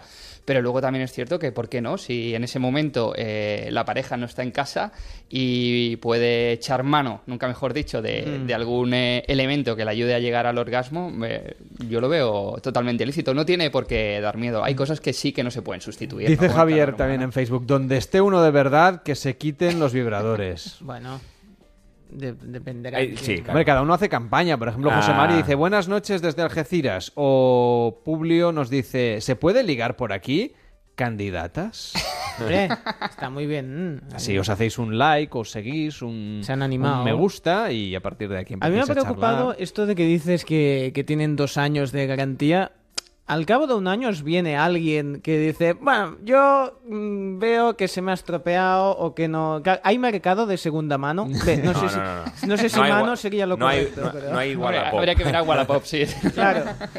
¿Quién digo- sabe? Vete tú a saber. Eh, no, no, por eso te digo, igual que hay que se vende mucho lencería que ya ha sido usada, eso lo hacen Sí, gente sí, así sí. famosa, digo, igual, Bueno, en Japón un- se vende, eh, por ejemplo, y bastante cotizadas, Sí. bragas de, sobre todo de chicas jóvenes, envasadas al vacío, utilizadas. ¿A las chicas jóvenes las No, envasan? Ah. las, las braguitas Ah, porque hay cierta fantasía con el olor eh, vaginal y, y se venden así. eh, Sí, sí, y ya. son correcto, fáciles de encontrar, incluso si no buscas estas cosas en Japón. Sí, sí, sí. Tienen no, ya me- un, bueno, un- Pero está en japonés, debe ser complicado de... de- Pero no, se intuye muy fácilmente Ah, lo que es. ¿eh? Vale, Sí, sí, sí. Unos paquetitos muy bonitos, como si compraras Pero bueno, caramelos. no hace falta tampoco ir a Japón, aquí también pasa, en el Aquí ya no sé, quizá yo no frecuento esos lugares, pero en Japón sí que es verdad que me lo encontré y me llamó mucho, mucho la atención. Muy bueno, bien. tenemos por aquí, por ejemplo, el tema de las bolas chinas, que sí que tienen, pueden tener una función medicinal, ¿eh? que la gente no piense que solamente es para el disfrute sexológico. Sí, es que prácticamente la bola china es un error. Se asocia mucho a, a bola china, a placer, y realmente... no- Debe ser por eso de la última de 50 sombras de Grey, que el- todos los sexólogos salieron en tromba a decir que hay una escena, sin hacer spoilers, donde, bueno, el eh, Grey, ¿no? Christian Grey se Mm, llama el spoilers no sé el si suena muy este. bien en esta- en Bueno, este que, que, sí. que, que juegan con unas bolas chinas también de como de metal, ¿no? Que también deben estar frías. No es un juguete sexual, como tal. No como tal, no como tal. Es verdad que puede preparar a lo mejor las zonas, pues, a lubriquen o que estén más, más cansadas, tal vez, o más, más resistentes. Motivadas, vamos a Sí, decir, ¿no? algo así. Pero la función principal es, es, es rehabilitar Mm. el suelo pélvico. Bueno, dice Publio, por ejemplo. Bueno, bueno, eso de que son la competencia y de que pueden dar más placer que nosotros, habría que verlo. Hay técnicas que manualmente dan más placer que un vibrador. Garantizado. Solo hay que aprenderlas. Bueno, Publio, así vas a ganar candidatas rápido, ¿eh? Checkpoint. Está clarísimo, está clarísimo. Está ido al curso de, de los de antes. Bueno, entonces tenemos el tema de las eh, de las bolas chinas. Este que me parece a mí un pingüino, que no, sé, no es un pingüino. ¿eh? que la gente que está viéndonos, además de escucharnos en facebook.com barra noche radio, entráis y nos podéis ver en la webcam que está encendida y podéis saludarnos y contarnos cosas, por supuesto. Mira, lo acercaremos a micro. Sí, Ah, sí, mira. sí, sí, sí que vibra, ¿eh? Y es pequeñito, pero vibra fuerte. Pequeñito pero matón. Sí. Bueno, este que podría ser también un mando de una videoconsola. Por ejemplo. Bueno, y consola, Wii. consola bastante, sí. Sí, consuelas. O un edificio de Frank ¿no? También. Sí, sí. ¿por Bueno, qué no? sí. Hay algunos edificios. Aquí en Barcelona tenemos uno y en Londres hay otro que Sí, que sí, bien podrían ser monumentos a los vibradores. Sí. Bueno, eh, ¿qué, qué, para qué sirve? Bueno, ya sé, como- vibra y es para dar placer, pero. Claro, está enfocado principalmente a una vibración externa, ¿vale? Eh, principalmente clitorial. Y bueno, es un, es un mini masajeador del clítoris. Claro, aquí eh, vamos a hacer un apunte muy rápido con tu permiso, Carlas, porque esto lo explicaría mejor una sexóloga, pero es cierto que recomiendan eh, tener muchos orgasmos eh, para reforzar lo que es la, la vagina y el suelo pélvico. Entonces, cualquier... Y no solo para eso. Sí, bueno, Sí. entre otras cosas. Y aunque hay algunos de los eh, de los juguetes que hemos traído aquí que son eh, exclusivamente para, para reforzar el suelo pélvico, pues eh, la mayoría lo que hacen es, eh, es esto, ayudar a reforzar lo que es las paredes vaginales y sobre todo a disfrutar de los orgasmos que también son medicinales, ¿no? Bueno, este que parece así como una S, o no sé exactamente cómo lo podíamos definir, es un. Es un. Este, si no, sé- no- no- no sé si os acordáis del tema de- del vi- vibrador micrófono. Que Vibrador salió- micrófono. Que salió Sí, creo que sí. la segunda semana, creo que fue, o así. Puede Pues ser. bueno, pues es la misma versión, pero en rosita. Mm. Y es el típico vibrador a estilo Wandy, que se dice. Estilo Wandy. Wandy, sí, ¿Por o qué? One. No sé, es, es micrófono. Entonces, esa- es- es- esta- es esta porque la parte de arriba, lo que equivaldría al glande de un pene humano, digamos, eh, es como una especie de huevillo. Sí, sí, sí. Es masajador externo. Se ve en la, la Sí, imagen. que seguro que la gente lo usa para las cervicales. Sí. Sí. Tiene toda la pinta. No, no, y es que aparte este producto está pensado también para esto, para masajador a nivel de, pues, de juego erótico. Ah, sí, mira, ya que Vale. estás. Y también permite también la introducción dentro de la vagina. Ujú. Buscar la flexibilidad. Vale, y entonces luego se, se- introduce Sí, sí. La, la parte superior que tiene forma de, De huevo. de huevo y luego se va jugando como una palanca de un joystick, arriba, abajo, izquierda, derecha, cada uno según lo que más le guste. Es muy flexible esto. Muy flexible. Y también son recargables, intuyo, y... Está- toda esta línea de productos sí. Este es el MacGyver de los ¿Cómo se llama eróticos, este, por si porque alguien le interesa? Este lo tenemos como Femintimate, como. Dual Messenger y el... Como y en- Symphony. el Dual. Massager. Sí. Dual, Dual Massager. Massager. Y en Adrian Elastic, como comparte el, el producto, pues sería en el Symphony. en Symphony. Bueno, que la gente entre y, y- y lo busque. Tiene forma de S. O de espermatozoide también. Sí, También, también, también, espermatozoide. Bueno, crecidito. eh, claro, tú imagínate cómo te sale el niño con... Sí. Sí, te sale el niño ya criado. Sí. Bueno, y este, por ejemplo, que este tiene la, una forma doble, ¿no? Son, son dos articulaciones diferentes, una mucho más grande, que intuyo que debe ser vaginal, y la otra para el clítoris, ¿no? Exacto. Cuéntanos. Bueno, este artículo eh, es un rabbit, ¿vale? No sé si tenéis a la Es un conejo, muy es bien. un conejo, ¿vale? Bien. Es forma, forma rabbit sin ser forma fálica, ¿vale? Lo que te decíamos, ah, vaginal, que es in- interno, y lo que es el clitorial, que es externo. Es un poco como una farola también, ¿no? Sí, tiene esa- forma un poco rara, y que hay gente dice que, es- que parece un ovni, pues... Bueno, sí.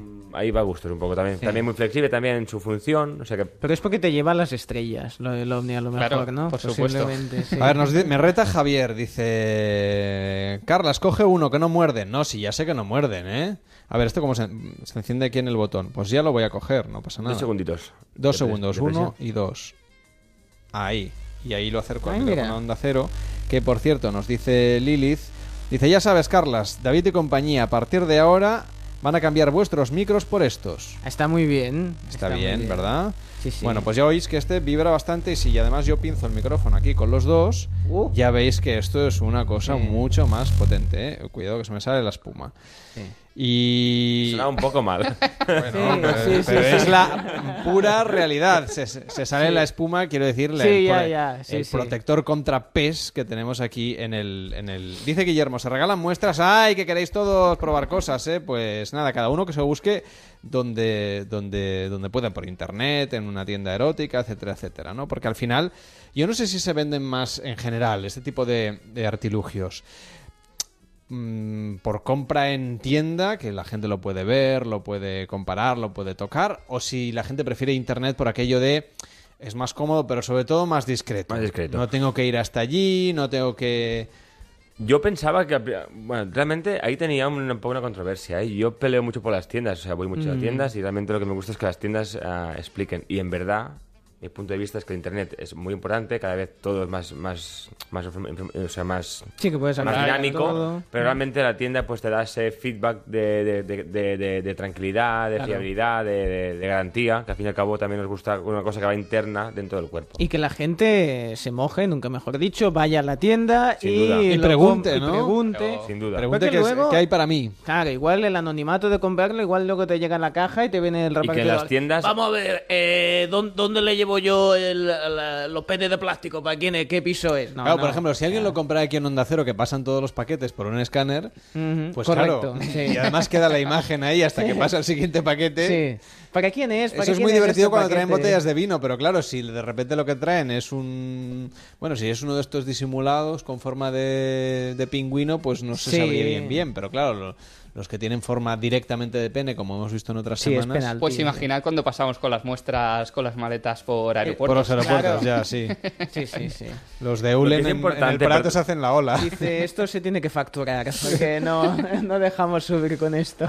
Que eso sí que me gustaría decirlo antes de- de- de cortar esto, que las tiendas cada vez son más profesionales. Y eso ayuda mucho a que la gente esté pues como más en su casa. Y que puedan preguntar dudas y que la gente pues es, está orientada para, para ese tipo de, de- de productos y, y de orientación. Claro, además cuando no tienes experiencia con juguetes eróticos, si vas y compras por internet puedes hacer una compra equivocada, porque no, a lo mejor no eliges el juguete erótico adecuado. Es mejor en este caso ir a una tienda y quitarse esos prejuicios y que te asesoren. Carolina, que está muy, en fin, muy lanzada esta noche, dice, y ya que vas por una cosa y te traes, pues te traes cuatro geles, bolas, libros, te sale por un pico, pero siempre es más barato que un novio. Ah, eso también. Carolina, eres una persona pragmática. Nos encanta que seas así. Claro que sí, cuéntanoslo y, explícalo aquí en facebook.com barra Noche Radio, donde hoy nos puedes ver, además de escucharnos en este penúltimo programa de Noches de Radio.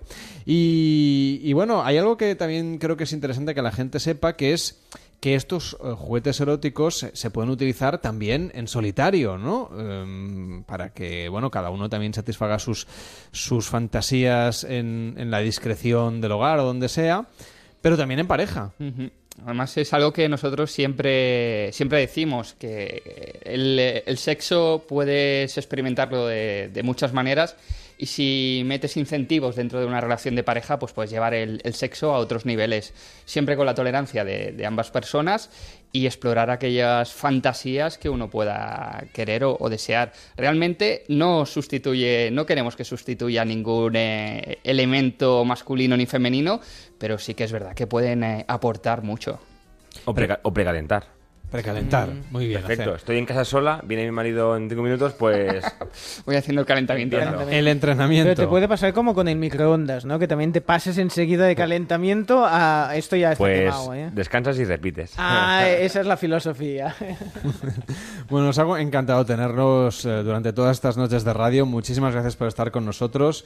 Eh, vamos a colgar en el enlace en internet por si hay algún oyente que está interesado, pues en, en, por ejemplo, informarse sobre cualquiera de, de estas curiosidades, que lo que nos llama la atención es que, bueno, se diseñan aquí en España Mm. y, y por lo tanto son juguetes sexuales con un, bueno, en fin, con defendiendo una industria Claro, con patria, denominación ¿no? de origen, Con ¿no? denominación de origen. Me ha Sí. gustado eso de, de la denominación de origen.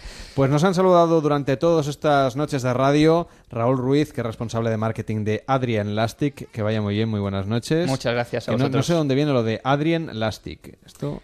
Bueno, Adrien, aquí, aquí es una cosa que importante a, a- a decir a nivel de, de- de- Es marketing también, ¿eh? Pero bueno, Adrien era un dios polinesio que iba por las islas desbrigando a Sí, sí. a... Hay poca información al respecto, pero estamos eh, recopilando sobre qué este héroe Sí. medio francés, Mitológico, medio, sí, polinesio. algo- Sí, sí, sí. Bueno, un figura, vamos. Sí, era sí, un- un crack, sí, sí. ¿Y lo de Lastic? No, no, era el nombre, Adrian Lastic. Ah, eh, se sí, llamaba sí, así. sí, era el nombre de este, de este héroe mitológico que se Es que dedicaba tiene, a esto. tiene nombre de superhéroe que sea capaz de, de bueno... No, de- esto viene de- la Marvel o. DC. Comics y te hace una película, vamos. Esto viene la Warner y, y rápido te un saca poco- una franquicia. Un poco Warner sí que es, pero bueno. sí, Pero sí. iremos desvelando, ¿eh? Nos está costando encontrar información, pero no desistimos. Qué bueno. Dice Lilith, estoy de acuerdo con Carolina. Al fin y al cabo, ¿para qué comprar el cerdo entero Hostia. por un cuarto Qué de bueno. cerdo si están estos juguetes? Muy bueno. Bueno, estamos hoy de rebajas nosotros ya. Dice José Mari, se te medio ve, David. Bueno, Man- manifiéstate. Yo voy a cachitos también, sí. Sí, sí. Bueno, pues nada, que tengáis una feliz madrugada. Gracias por estar aquí en Noches de Radio y hasta la próxima. Muy buenas noches. Muchas gracias. A fuego lento tu mirada, a fuego lento tu nada. Vamos fraguando esta locura con la fuerza de los vientos y el calor de la ternura. Sigue el camino del cortejo. A fuego lento, fuego viejo. Sigue avivando nuestra llama con todo lo que te quiero y lo mucho que me amas. Fuego lento me haces agua,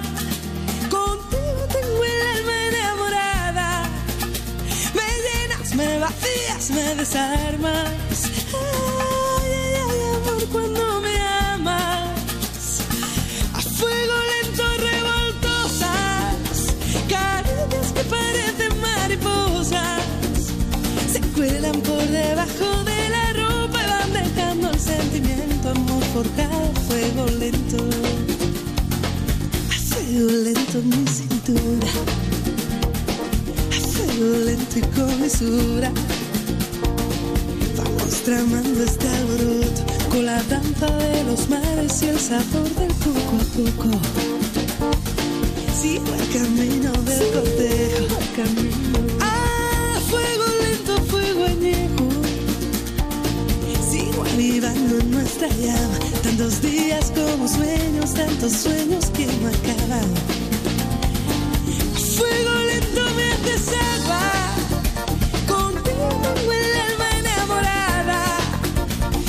enamorada. Me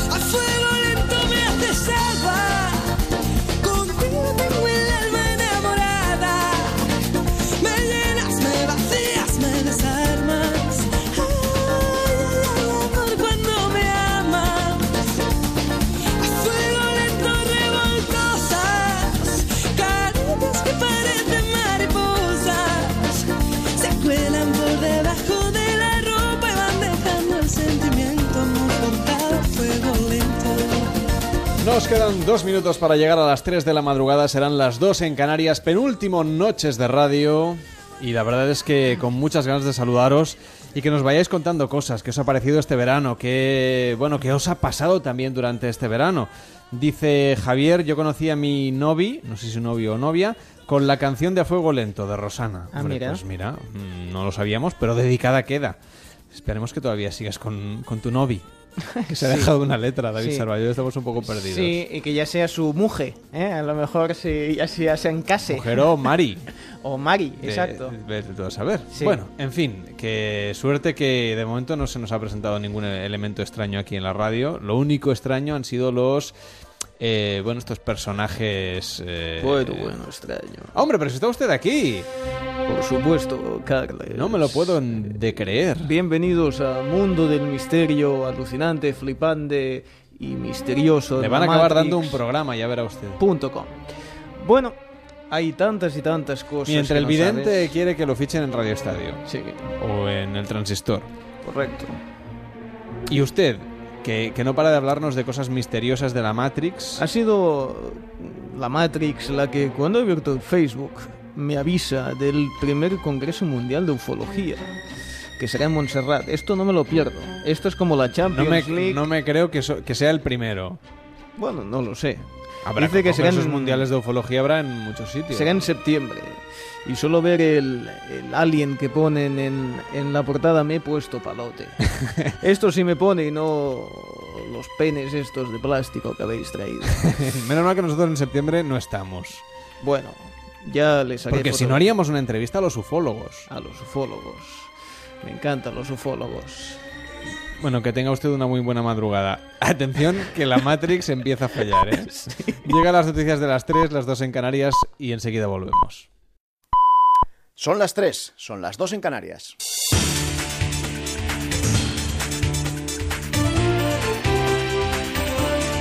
Noticias en Onda Cero. Buenas noches. El Consejo de Ministros va a evaluar este viernes la situación tras los atentados de Barcelona y Cambrils en su primera reunión ordinaria tras el periodo estival. Por su parte, el Parlamento de Cataluña celebra este mediodía un pleno extraordinario de rechazo a los atentados y solidaridad con las víctimas. El sábado será el turno de la gran manifestación de Barcelona. Se esperan decenas de miles de personas, también la asistencia del rey, Rajoy, presidentes autonómicos y líderes políticos, empresariales y sindicales. La presidenta del Congreso, Ana Pastor, pide una asistencia masiva. Como presidenta de este Congreso de los Diputados, que debe ser la caja de resonancia del sentir ciudadano, insto a sus señorías a participar en la manifestación que tendrá lugar este sábado en Barcelona para mostrar el compromiso de las instituciones públicas con la defensa y protección de nuestro bien común y para afirmar los principios democráticos de los que nunca debemos claudicar frente a las embestidas totalitarias del terror. La Diputación Permanente del Congreso ha aprobado que el presidente del Gobierno y siete ministros comparezcan en sesiones extraordinarias en el Congreso. En pleno lo hará previsiblemente el próximo miércoles Mariano Rajoy, mientras que el resto de miembros del Gobierno lo realizará en comisión. La comparecencia de Rajoy ha sido posible gracias al voto del PNV. Quiere ver en ese apoyo el líder de Podemos, Pablo Iglesias, una oportunidad para echar al Gobierno. Nos alegró conocer que va a haber una mayoría parlamentaria que permita que Mariano Rajoy dé la cara en el Parlamento. Ojalá sigamos colaborando como hoy para que más temprano que tarde veamos al Partido Popular fuera de nuestras instituciones. Muchas gracias. Tras rebajarse al mínimo nivel de alerta el incendio declarado en Figueruela de Arriba, en Zamora, que obligó incluso a desalojar a cerca de 70 personas en un campín cercano, son tres los fuegos que preocupan en Castilla y León, sobre todo uno, el de Encinedo en León. En Ávila hay uno activo en, en Medinilla y otro más León, en Borrenes, ambos con nivel 2, pero efectivamente el que más preocupa es el de Encinedo en la Cabrera Leonesa, donde las llamas ya han arrasado 80 kilómetros cuadrados. La conjunción del viento y el calor están provocando grandes dificultades a la hora de controlarlo. Lo ha explicado el portavoz de la Unidad Militar de Emergencias que trabaja en la zona, Javier Trevín. se está produciendo un, un fenómeno que es la inversión térmica. Entonces, durante la mañana el, el fuego, digamos, que se puede mantener eh, en cierto modo latente y, cuando empiezan la- a calentar el suelo a partir del mediodía, pues ahí lo se llama la ruptura térmica, entonces se producen, bueno, pasa a tener un comportamiento explosivo, se debido al fuego y, y digamos que es donde empiezan las dificultades. El ya convertido en huracán Harvey va a llegar este viernes al estado norteamericano de Texas con vientos de hasta 140 kilómetros por hora. Ella alerta porque, dicen las autoridades, puede provocar inundaciones devastadoras. Las fuertes lluvias que se esperan, alertan, pueden ocasionar una importante marejada que suponga un riesgo mortal para la población. Se espera que Harvey siga cogiendo fuerza y alcance como mínimo una categoría 3 sobre 5. Un año después, Italia está recordando a los 299 fallecidos por el terremoto que sacudió el centro del país y que devastó localidades como Amatrice, donde aún son visibles las heridas del sismo. Corresponsal de Onda Cero en Italia, Darío Menor. Un año y 299 muertos después, Amatrice sigue igual que el día posterior a que acabara con su centro histórico el terremoto que sacudió todo el centro de Italia. Los supervivientes y los familiares y amigos de las víctimas se congregaron ayer para recordar a los que faltan y pedir que se retiren de una vez los cascotes para que pueda comenzar la reconstrucción, como explica el alcalde Sergio Pirozzi. C'è da una parte un grande fermento, da un'altra parte c'è... Por un lado hay una gran actividad, pero por otra se da una situación de punto muerto respecto al retiro de los cascotes. El gobierno regional del Lazio lo ha sacado en licitación, pero estamos con retraso. Este es el gran problema, pero también el gran dolor, ya que esos cascotes representan la muerte de mis amigos. La morte dei miei amici. En la misa que se celebró ayer en recuerdo de las víctimas, el obispo de Rieti pidió a los vecinos que sean protagonistas de su futuro y no lo dejen en manos de los políticos. En deportes, Chris Froome permanece líder en la Vuelta Ciclista a España tras disputarse la sexta etapa. Recorrido de 204 kilómetros entre Villarreal y Sagunto, en la que ha vencido el polaco Tomasz Marcinski. El británico Froome está a 11, está a 11 segundos por delante del colombiano Johan Esteban Chávez y a 13 del irlandés Nicolas Roach. El español David de la Cruz pierde fuerza y se sitúa como sexto a 40 segundos del británico. Mañana a las 12 y media, etapa de 207 kilómetros entre Gírica y Cuenca. Buena oportunidad para los velocistas. Hasta aquí la información, ya lo saben, regresa aquí a Onda Cero a las 4 de la mañana, serán entonces las 3 en Canarias. Siguen ahora en la compañía de Noches de Radio. Síguenos por internet en ondacero.es.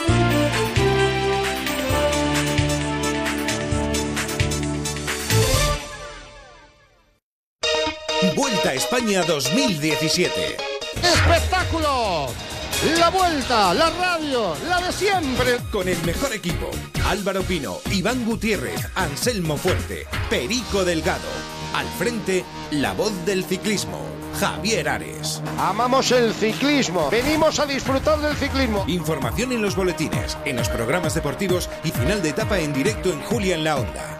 Síguelo también en internet y en la aplicación en tu dispositivo móvil. Todos los días desde las 4 de la tarde. Ahora sí que empieza la traca a 10 kilómetros de línea de meta. Te mereces esta radio. Onda Cero, tu radio.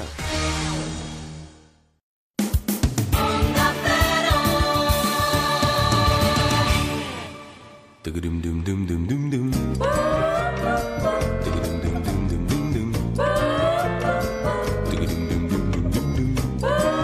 Onda Cero, Noches de Radio, Carlas Lamelo. Dos de, ay, tres de la madrugada y seis minutos, las dos y seis en Canarias. Esto es Noches de Radio y a través de las redes sociales nos cuentas tu historia. Por ejemplo, de ese dice, ay, Carlos Amelo, que se, se os sale la espuma. Que cuando se trata de ciertos temas, Sí. los dobles sentidos te la juegan. Mm. Hombre, es el protector que lleva el micrófono. No os voy a decir No. cómo le llamamos en realidad. No. Porque también tiene que ver Sí. bastante De protección. con la protección profiláctica. Sí, sí, sí. Ya exactamente. hasta aquí puedo leer. Sí. También nos dice ese, el vidente Calderón os ha perjudicado llevando a otro lugar y persona la última fiesta del verano. Se, se, eh, refiere a, a Plasencia, Palencia. Sí. Valencia también podríamos habernos Bueno, equivocado. eh, ha sido un cruce de dimensiones, posiblemente. Sí. Bueno, el señor Vidente Calderón, que hoy no hace acto de presencia, debe ser porque está avergonzado después de la...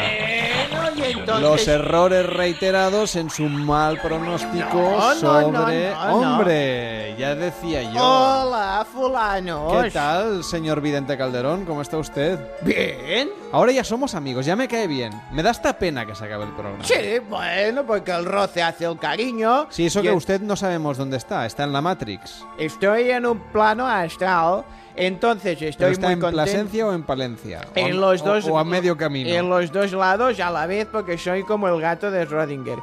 Entonces, estoy muy contento porque una vez más he acertado, he hecho pleno en. Pero si no ha dado ni una. Que sí, sí, sí, ya he hablado con su técnico de sonido para que en este momento me ponga el corte donde acierto.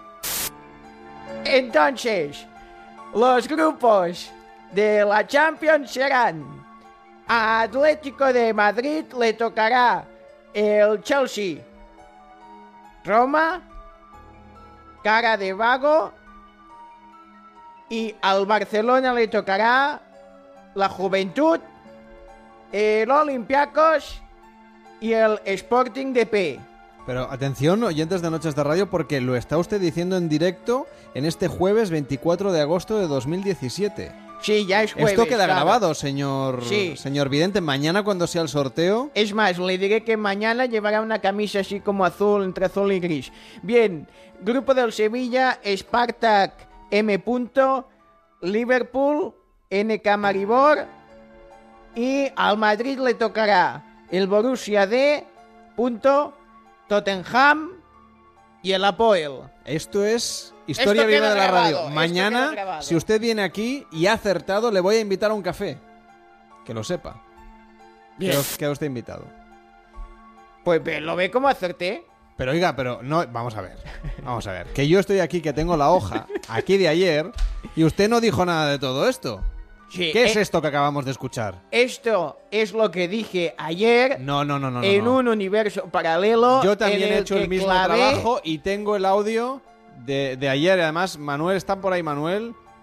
¿Qué tal, Manuel? Buenas noches otra vez. Sí, estoy aquí. ¿Tú qué haces de, mm, como los concursos de la tele, de antes? Sí. ¿Qué haces de notario? ¿Tú qué apuntaste?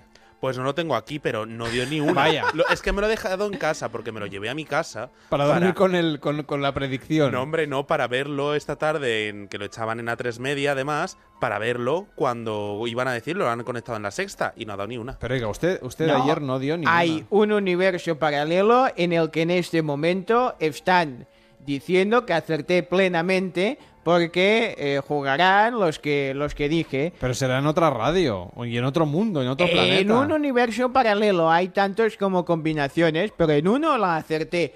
Y por eso hemos recuperado ese fragmento que me he ido a buscarlo a- al copión de un universo paralelo, donde ahí lo guardan todo y me lo ha pasado. Sí, sí, sí. Bueno, pues yo creo que usted, vamos, no tengo aquí la hoja donde, ah, eh, donde lo apunté. Me Bueno, como Manuel. en- Porque lo vi como he acertado. Que, a ver, claro. Pero a ver, usted no ha dado ni una. Si es que yo me acuerdo que además hay nombres que ha dicho usted ahora que no los había oído yo ayer. Sí, el, el, el Karabakh este. No, no le pienso invitar a un café. ¿eh? Tampoco me invitó cuando acertaba. Hombre, porque usted no, no se ha dignado a pasarse por las Ramblas de Barcelona, donde hacemos el programa. Porque yo estoy entre el bien y el mal, entre el yin y el yang, entre Ramón y Cajal. Yo estoy en un plano astral donde yo Entre pivoto entre todos los universos para los lelos. Entonces, eh, ha dado la casualidad Pero que... este programa también está entre hoy y mañana. Sí. Entre jueves y viernes. Sí, sí, sí. Entre Sí, esta sí. temporada y, y- y el Sí, fin del mundo. Y el fin del mundo, porque ya el, el lunes ya, no, ya está. No, por lo tanto, bueno, yo pensaba, digo, igual no se acuerdan y ya pues no, que no he acertado. Bueno, he fallado el último día, ya está. Acaba usted de perder muchísimos puntos para que lo fichen en el Radio Estadio. Oiga, a ver, fulano, yo aquí que vengo, que conecto desde un plano astral, sin, sin que usted me pague ni nada, porque yo lo hago por amor a las videncias, y encima me va a decir porque el último día me he equivocado. Encima va a querer que le pague por, por, por no acertar. Pues no es- No, es, por nada, pero a mí me constaba que Sandro Rey estaba ya temblando y ahora creo que ya no le sudan las coletas. A, a usted le van a sudar las coletas como se siga creciendo así y criticándome, porque como estoy en un plano astral, estoy tan cerca de Barcelona como de Madrid. Así que esta noche, ten mucho cuidado, Manuel Campillo. Te va a poner algo en el lomo queso, ¿eh? Cuando Lo veo, estés lo veo. comiendo todos los nacidos bajo el signo que se llamen Manuel Campillo, cuando estén comiendo un bocadillo lomo queso, tened mucho cuidado.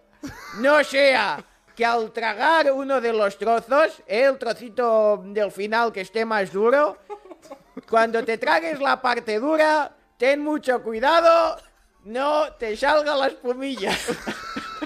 Vale. Manuel, ya sabes, toma nota. Cuidado con el lomo queso. Nada, me voy a tener que cambiar al bacon. Bueno, suerte que son las 3 y 13, las 2 y 13 en Canarias. Esta señoría se va y nosotros hablamos de, de temas que verdaderamente merecen la pena. Le quiero agradecer desde aquí a Antonio Renom que hoy haya venido aquí al estudio de Onda Cero para contarnos una historia que ahora sí, y hablando en serio, esto sí merece la pena escucharlo.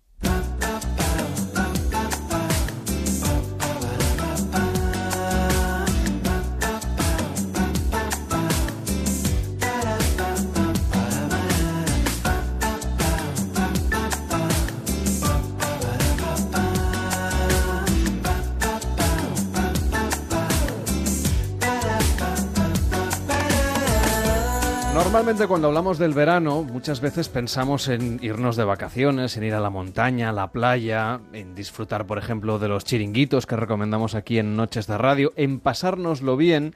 Pero el verano también es una época que se brinda a pensar en nuestra propia vida, a cambiar nuevos hábitos, sobre todo a partir del mes de septiembre.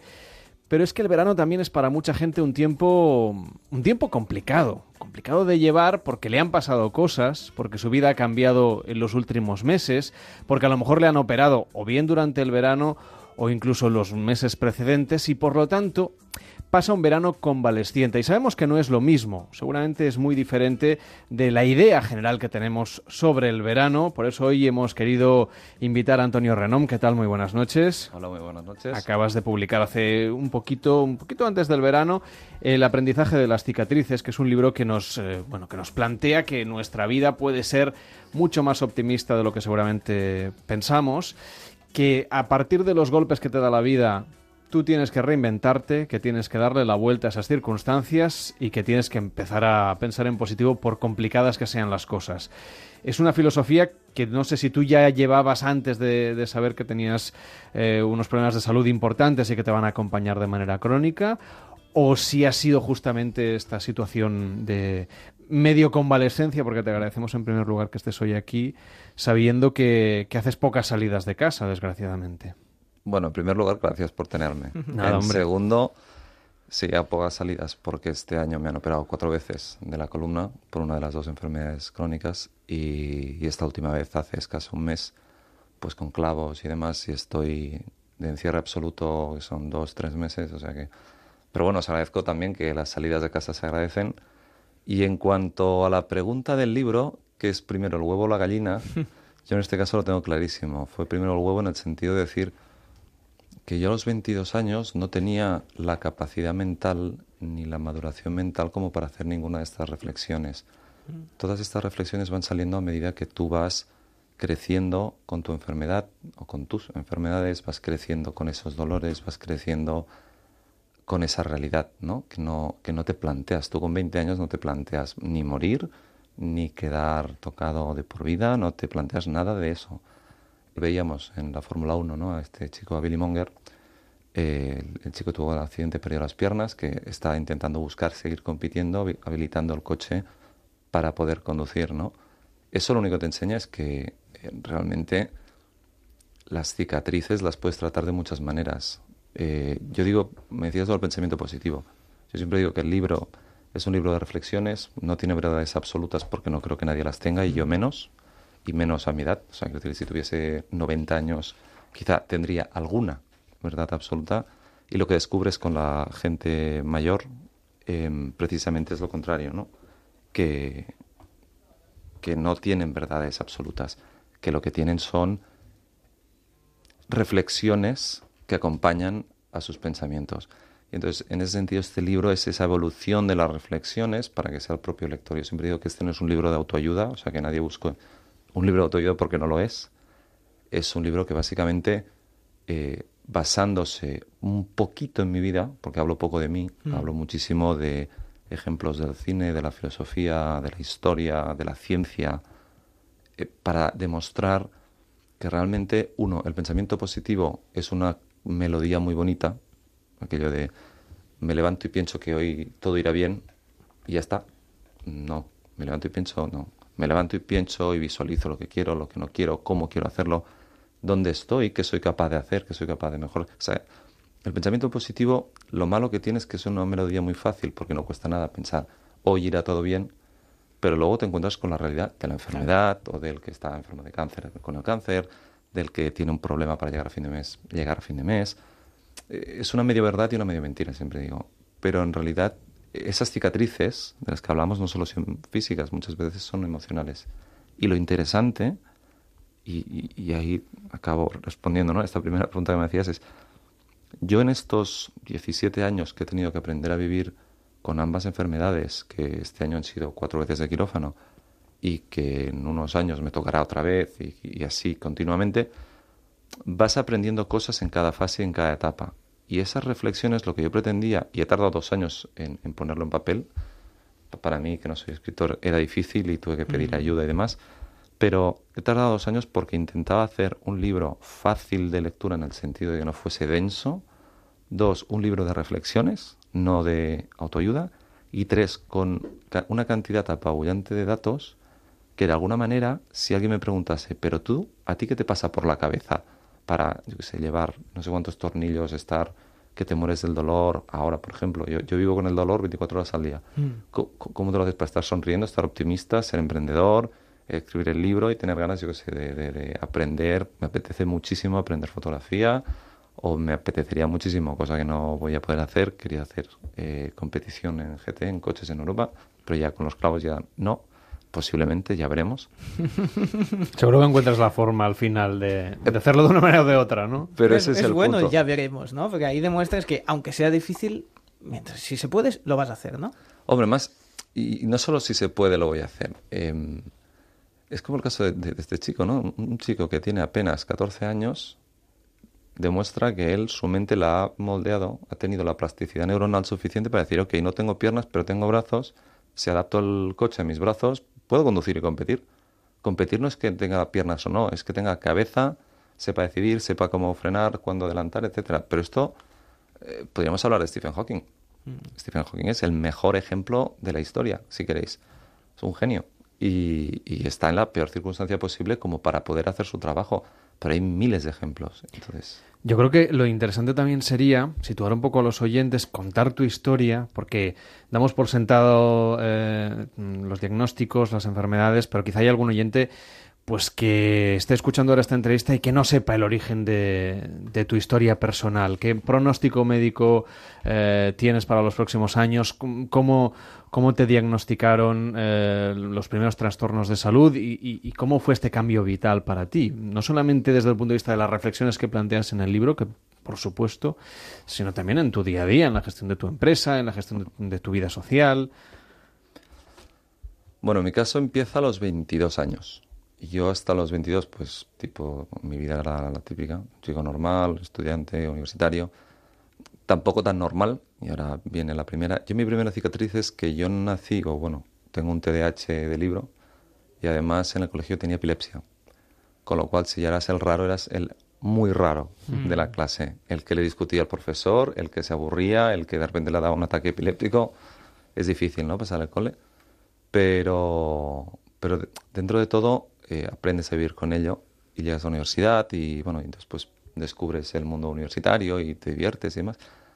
Y de repente a los 22 te sientan y, te dicen que tienes una enfermedad que se llama Arnold Chiari fase 2, que, que bueno, que te tienen que abrir la cabeza, que empiezas a tener problemas, que tienes varias lesiones en la médula, que de ahí los dolores que has estado sufriendo, los espasmos, los calambres, la, el, el- el quemarme y no darme cuenta, pero quemaduras importantes.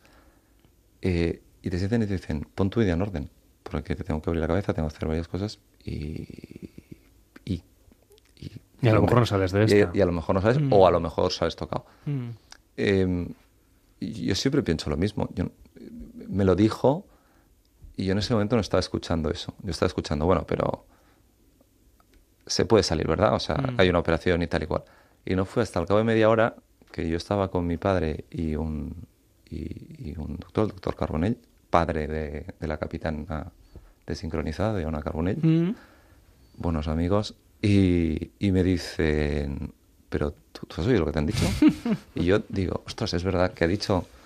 Y de repente, no te das cuenta y empieza a cambiarte todo, porque de repente te sientes muy frágil, te sientes muy frágil, te sientes muy solo, te sientes...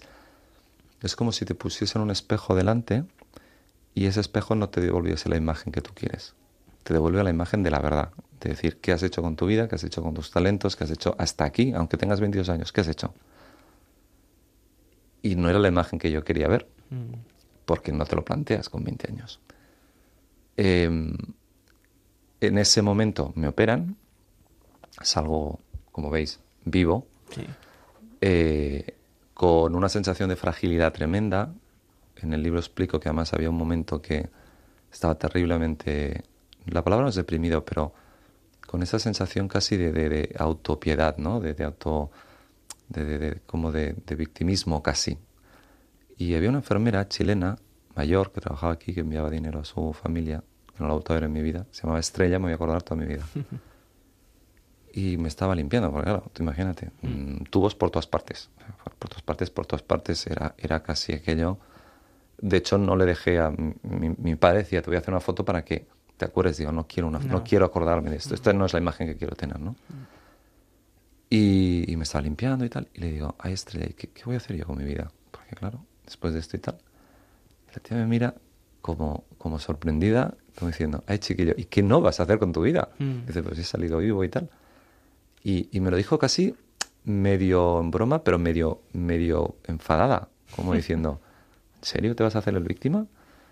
Y, y esa frase hizo algo, todo ese proceso hizo algo porque de repente, la, la, antes hablábamos de la plasticidad neuronal, antes de empezar la entrevista, yo creo que algo en mi plasticidad neuronal cambió y, y empecé a vivir la vida con intensidad tremenda. Eh, para solventar quizás esa sensación de fragilidad, eh, pasé un proceso de selección muy curioso y pasé a ser boina verde, miembro de un equipo de operaciones especiales en la lucha antiterrorista, uno de los mayores honores de mi vida. Mm, la gente no es consciente, pero el- lo que es el mando de operaciones especiales de este país está en medio mundo ayudando y en conflictos importantes. Es uno de los cinco mejores eh, equipos de operaciones especiales del mundo al nivel del, de los SAS, de los SEALs. O sea, la gente no es consciente. Eso es que nos falta una peli que nos lo cuente o una serie Segura- que lo maximice. Seguramente. Intentaron hacer una serie, pero fue un desastre. Eh, pero sí, seguramente. Pero está bien, tampoco tienen por qué. Porque muchas de las cosas que se hacen tampoco se... Igual no son tan vistosas, pero sí importantes, ¿no? Exactamente. Y, y ya está bien. Pero un cuerpo de gente increíble. eh, un cuerpo de gente que se preocupa, un- gente entregada. Yo no he conocido ahí a nadie eh, que tenga ganas de, de matar a nadie. He conocido a gente que lo que intenta es resolver problemas, que, que, que además pasar a un equipo operativo para mí fue algo casi milagroso después de la operación, porque pensaba, me van a echar a la que descubran lo que tengo detrás. Pero no descubrieron y llegué a equipo operativo y muy bien. Y al cabo de un tiempo, pues bueno, recuperé mi vida normal, a la que además eh, sentí que, que- que había superado esa fase. Además tuve una lesión en servicio y, y- y no me veía capaz de seguir en equipo operativo y dije, pues prefiero irme con la cabeza alta saliendo del equipo operativo a recuperar mi vida que no quedarme un año o dos más de administrativo, que no es lo que yo he venido. Y a partir de ahí, pues seguí mi vida en banca de inversión, en, en Nueva York, en San Francisco, en Londres, en Madrid. Y hace unos. Y durante ese tiempo, pues salió otra enfermedad, es que mi espalda, pues bueno, pues es- vamos a decir que es una espalda muy delicada, tiene de forma crónica, se va hundiendo, pero bueno, tampoco pasa nada, quiero decirte. Así es la vida. Ahora me han tocado cuatro clavos, no seis clavos, y de aquí a unos años otra vez, y otra vez. Pero bueno, tampoco, tampoco me quejo, ¿no? Eh, durante este tiempo eh, esas cicatrices te van marcando, pero al mismo tiempo he tenido la posibilidad de trabajar en ciudades increíbles, en banca de inversión. Te aseguro que nunca he querido arruinar a nadie, al revés, ayudábamos a empresas a, a, pues desde estaba en JP Morgan y en otros bancos grandes y mi trabajo era ayudarles a pues adquirir empresas o a financiarse para hacer crecer el negocio, eh, la estrategia de, de, de esas empresas. O sea que siempre hablabas con el CEO, con el presidente de la empresa, con lo cual aprendes y tienes un privilegio de, de ver ¿no? cómo es su mundo. Y, y en un momento dado, en 2010, me llaman para decir que vuelva porque mi hermano ha muerto. Y, yo eso lo recuerdo como unos momentos más duros. Mi hermano era mi mejor amigo. Yo creo que te puedo decir que, que con él se fue un pedazo de mí. Y, la ironía del destino, ¿no? que- que te quedas diciendo, era yo el que se supone que tenía la enfermedad que a lo mejor, y resulta que mi hermano por muerte súbita es el que se va, ¿sabes? Eh, unas cosas que descubres y que ya lo tenía claro antes es que la vida no es justa ni injusta, la vida es.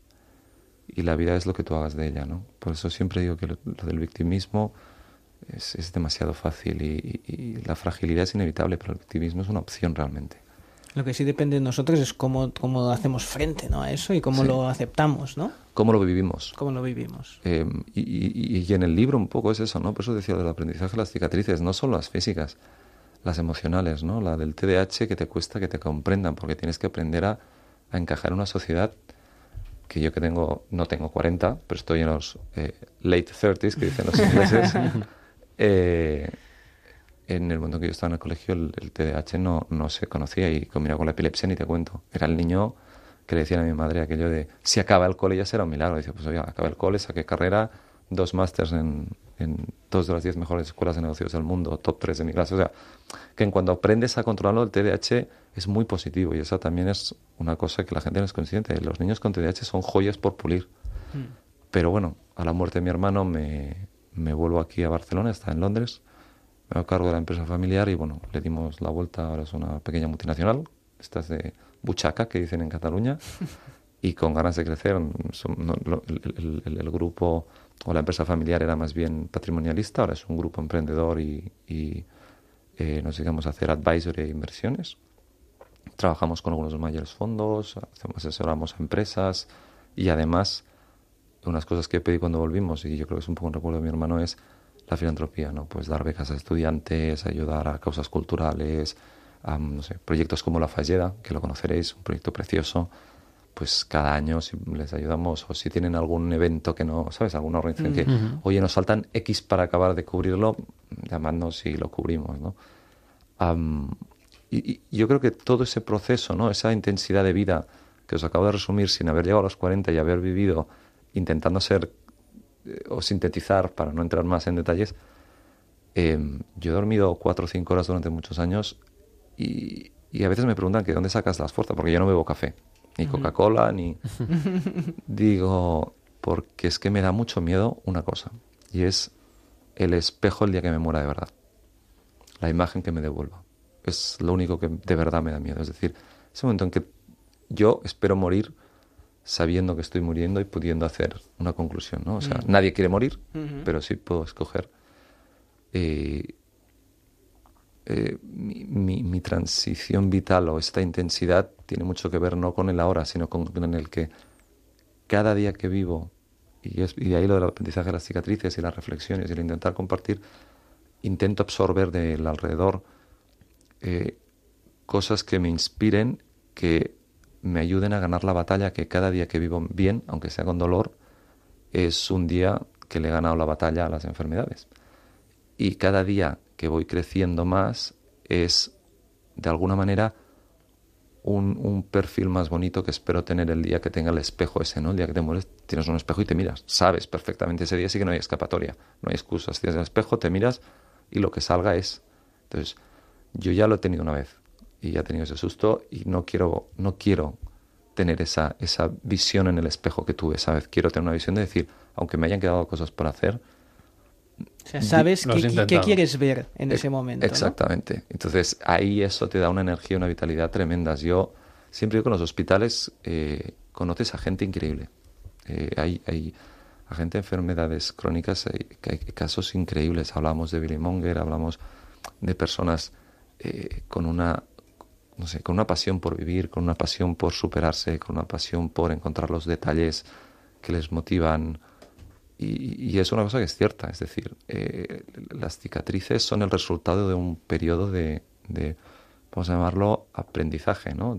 Ya no por el libro, pero, pero que realmente aprendes, porque si decides no ser víctima y darle sentido, esas cicatrices, tanto las emocionales como las físicas, te cambian. Y Antonio, abríamos esta entrevista pensando en la gente que, como tú, está pasando un verano de convalescencia, que está muy lejos de esa visión ideal y habitual en las conversaciones de cómo es el verano. Recomendaciones que mm, desde tu experiencia, porque no es el primer verano que pasas tampoco convalesciente, ni será el último, em, para aquellas personas que estén en esa situación, ¿qué les dirías? ¿Cómo deben afrontarlo? Todo el mundo está pensando pues en las típicas cosas del verano, Playa, que siguen pasando, pero que no siempre puedes disfrutar cuando estás convalesciente. Mira, la, primera es que alguien que ya está en mi situación, probablemente,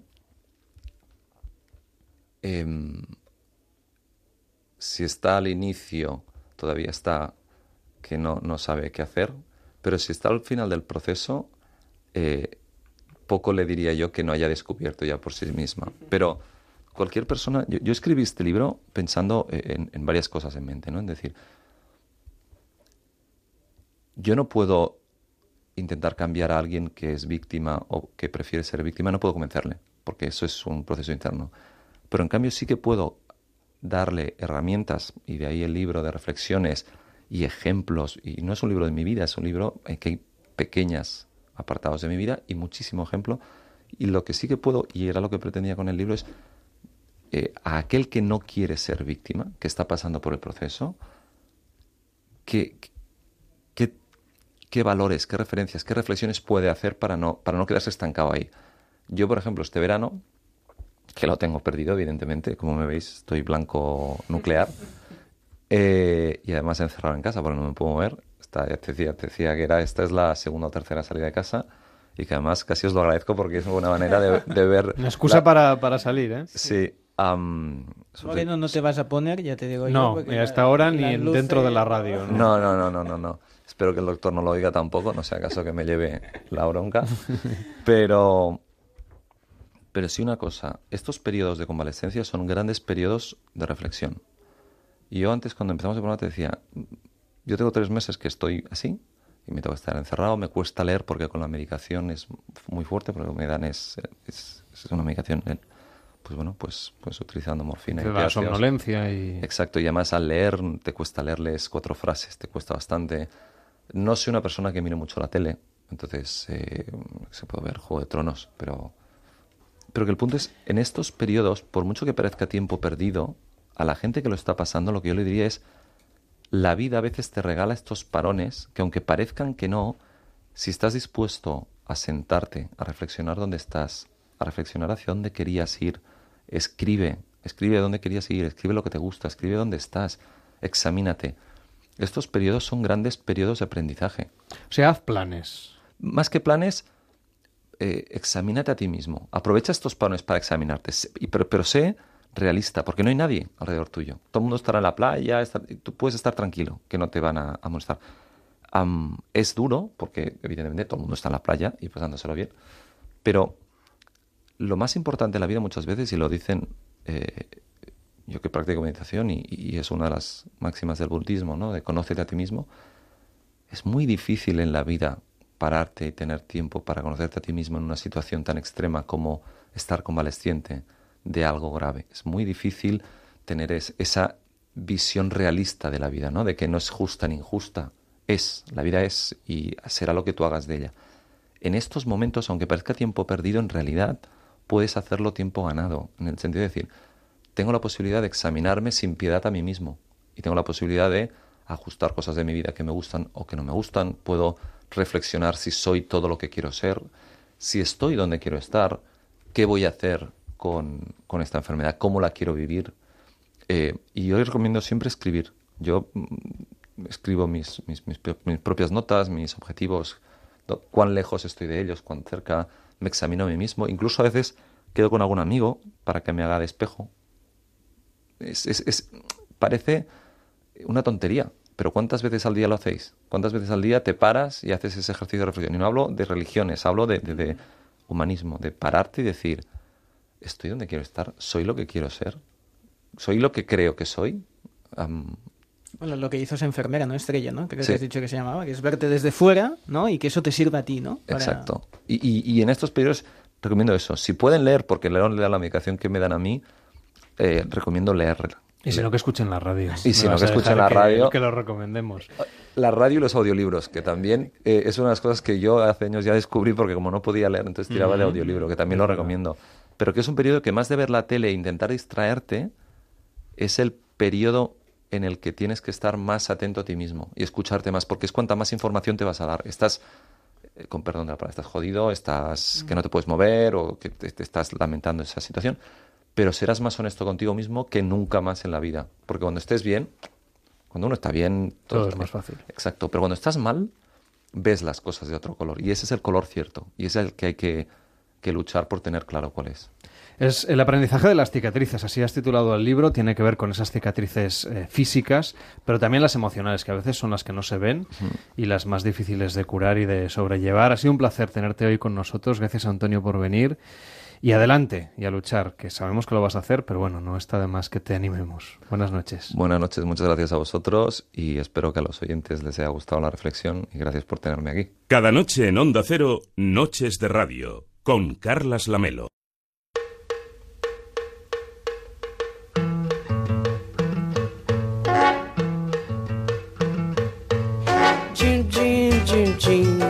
Faz o tamborim, tchim, tchim, tchim. E o violão faz batendo igual meu coração. ¿Qué tal David Morales? ¿Cómo estás? Muy buenas noches. Buenas noches, muy bien. Bueno, y hace unos días en Noches de Radio nos preguntábamos cómo serán los coches del futuro y hablábamos de la posibilidad de interactuar con ellos, de las posibilidades de los asistentes virtuales y se nos plantearon muchas dudas. Y tú querías hablar con ellos. Yo, yo quería Yo saber, quería no, saber- es que yo quiero ya que espabilen de una vez y que Siri me, me- me resuelva mejor la vida. Y, y si no es Siri y es Cortana, me da igual. Y si tiene que ser el almazón de Echo, pues también. Si es que me da lo mismo.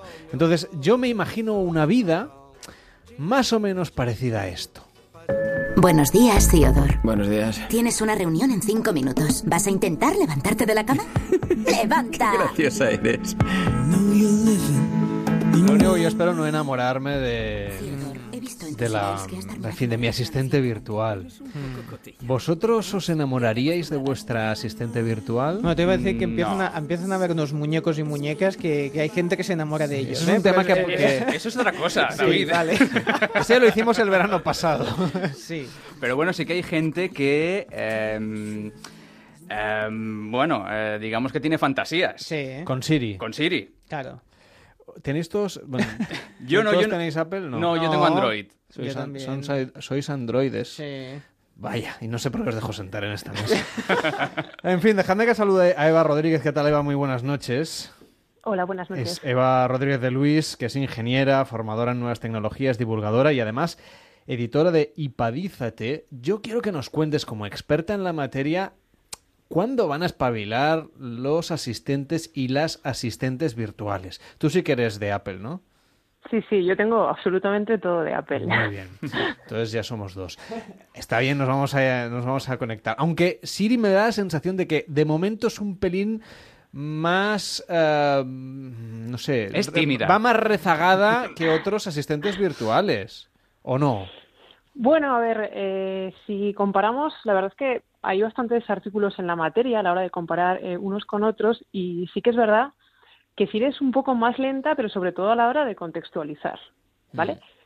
Es decir, eh, tú ahora mismo le puedes preguntar eh, un dato concreto, pero eh, le puedes hacer un par de preguntas después relacionadas con ese tema y le cuesta relacionar, cosa que, que, por Ah, ejemplo, no Cortana sí que sí que hace, ¿no? Y, y a colación de pues, la, la- la intro que habéis hecho de, de Ger, pues eso es una de las cosas que le falta, la velocidad, la precisión, saber contextualizar.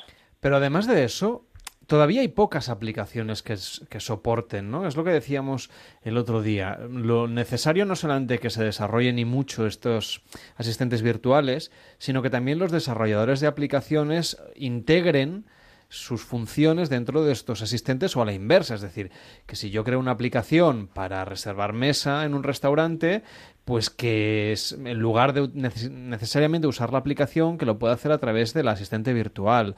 O, por ejemplo, yo qué sé, mm, los androides, los, los Android, sí que es verdad que el tema de Google os avisa mucho mejor que Apple a la hora de avisaros de que tenéis que salir de un sitio si queréis ir en transporte público a vuestra siguiente acción en la agenda.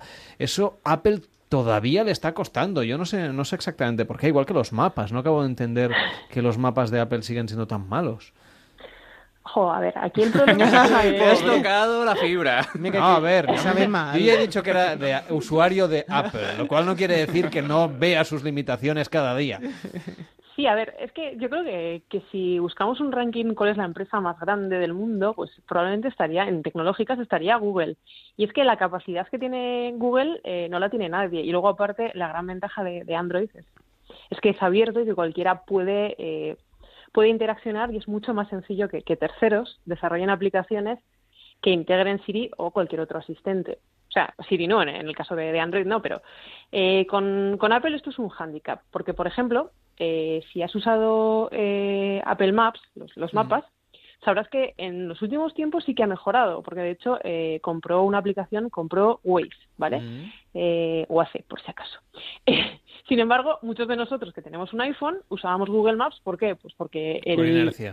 es- no, por, por inercia no, porque es que lleva años siendo el mejor. Eh, Apple no tiene tanta tecnología, no tiene tanto volumen de producción y lo que acaba haciendo es comprar tecnología de los demás. Y, y esta rigidez que tiene, pues a la hora de que aplicaciones de, de terceros se sumen, eh, es más complicado. Por eso va más atrás. Pero sí, sin duda, o sea, lo que falta es aplicaciones eh, que se puedan eh, sincronizar de manera real y de manera eficiente, porque ya no nos tenemos que ir a algo tan complicado, sino que puedes ir a, a WhatsApp, eh, intentar dictar algo y, y incluso con esto tienes problemas. Entonces, pues, por ejemplo, vamos ¿qué- a lo mínimo, ¿Qué, qué cosas crees tú que van a hacer las asistentes Mm. virtuales en los próximos meses que sean novedad? Tanto Siri, que es la asistente virtual de, de Apple, como Google Now, como, eh, en fin, el altavoz eh, Amazon Echo, etcétera, etcétera. Cortana. yo lo veo todo más tirando hacia la, hacia la domótica, ¿vale? Es decir, eh, con los móviles dependemos mucho de, de las apps, pero con la domótica sí que se ha encontrado una, un nicho muy bueno para, para poder eh, meter lo que son todo tipo de asistentes en casa. Entonces, ¿qué vamos a hacer? Pues eh, ya Apple tiene algún anuncio futurista que, que, que, bueno, que Amazon Echo sigue también muy parecido, que es sobre todo control de, de cosas de casa, control de, de enciéndeme la tele, el despertador, las persianas, las luces, de las aplicaciones, yo te digo, por poder podríamos reservar mesa, podríamos eh, pagar la OTA del coche, pero dependemos más de otras cosas. Entonces yo voy más hacia la domótica. Yo creo que, que vamos hacia eh, algo inteligente que nos pueda preparar el café. Claro, en este caso estamos hablando de, de hogares conectados, de, Sí. de electrodomésticos conectados, de domótica, de lo que sería contrólame las luces, las persianas de casa. Lo que ocurre es que eh, mi gran duda es, eh, ¿vamos a tener que escoger? Eh, sería el caso de Nesquik o Colacao. Si yo tengo, si yo tengo Alexa, si yo tengo Amazon en casa, o si yo tengo el HomePod de Siri o tengo el Home de Google, Claro. eh, voy a tener que escoger entre unas marcas de electrodomésticos u otras. Mm, claro, aquí vamos a tener las alianzas entre, entre unas empresas con otras. Y si yo tengo un, yo qué sé, un electrodoméstico Samsung, no voy a poder poner eh, el, eh, el- el Alexa, por ejemplo. A ver, eh, yo creo que, que el sentido común, eh, sin, sin estar trabajando para Amazon ni para Apple ni para nadie, es intentar eh, abrir al máximo posible todo esto. De hecho, lo que se está haciendo ahora son alianzas, es decir, por ejemplo, Philips eh, tiene unas bombillas que, que están, que se pueden usar con, con, con los dispositivos de Apple, ¿vale? Entonces, sí, lo que están haciendo ahora las grandes empresas es intentar buscar aliados, pero claro, yo soy una empresa que, por ejemplo, fabrica bombillas y voy a intentar eh, estar lo más abierto posible. Por Mm. tanto, yo creo que sí. ¿Por qué? Porque si tú ahora mismo te compras un reloj eh, o una pulsera de actividad, eh, te funciona en cualquier dispositivo. Es que al final no todo el mundo tiene todo de Apple ni todo de, de Android. Y es que aparte, tú puedes eh, desear el mejor teléfono del mercado, que bajo mi punto de vista, pues es, es un iPhone. Qué pena Pero- con lo bien que iba esta chica. Pero, por ejemplo, eh, no tienes los mismos eh, requerimientos a la hora de comprarte una pulsera de actividad. Yo no necesito gastarme 400 euros en un Apple Watch cuando a lo mejor una Xiaomi de 30 eh, me hacen lo mismo. Lo mismo con los altavoces o con un frigorífico. Ahora mismo hay frigoríficos inteligentes y que puedes comprar, pero quizás no necesitas eso. Perdona, no tan inteligentes, que yo cada vez que voy a ver en la nevera sigue habiendo exactamente Está lo vacía mismo. Y yo quiero que haya ya las cosas que sé que me faltan. Oye, pues en este sentido, eh, Eva, a mí lo que me, me llama la atención es que, claro, nosotros podemos tener uno de estos altavoces inteligentes en casa y decirle, oye, compra leche. Pero claro, eh, ¿dónde va a comprar esa leche? ¿Puede que haya estrategias de estas empresas, estas grandes empresas que producen estos aparatos para tener eh, contactos y tener alianzas con determinados distribuidores? Eh, y claro, Bueno, nosotros... Amazon está claro, es decir... Amazon sí. evidentemente va a ser su, Sí, su propia en Estados distribución. Unidos es el que domina el mercado de los altavoces domésticos. Supongo que no sé si técnicamente los llamáis así, pero, pero estos asistentes virtuales para el hogar, y claro, ellos mismos venden, o distribuyen, mejor dicho, productos, ¿no? Productos frescos y productos envasados, y ya también películas y todo tipo de cosas. Pero claro, si estuviésemos hablando del HomePod de, de Apple, por ejemplo, yo le digo que compre leche, eh, se va a basar en la estrategia del distribuidor más cercano, kilómetro cero, se basará en la estrategia de aquel del que ellos puedan eh, extraer un rendimiento. eh, claro, ahí es donde me, genera dudas a mí el aspecto de los asistentes en el hogar. Sí, a ver, eh, qué duda cabe. O sea, cuando me has dicho esto, yo lo primero que he pensado es eh, hace unos meses que salió una media, o sea, una un, un evento sobre, sobre cosas inteligentes. Había secadores de pelo inteligentes, peines inteligentes, una cosa sorprendente.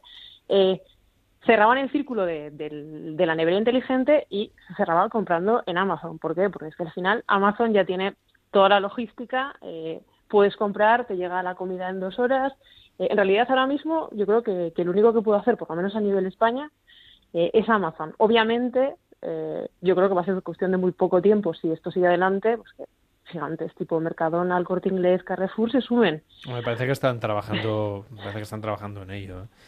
El problema yo creo que es, eh, claro, eso es, tú quizás quieres comprar jamón y quieres comprarlo en la carnicería de abajo. Entonces, eso ya sí que es imposible y desde luego para el pequeño comercio va a ser muy complicado y Bueno, tendrás Eh, los globos y todo, y, y- y este tipo de aplicaciones, ¿no? Que también se Sí. encargan de hacer la compra por ti. Saldrán Sí, modelos es. nuevos de negocio.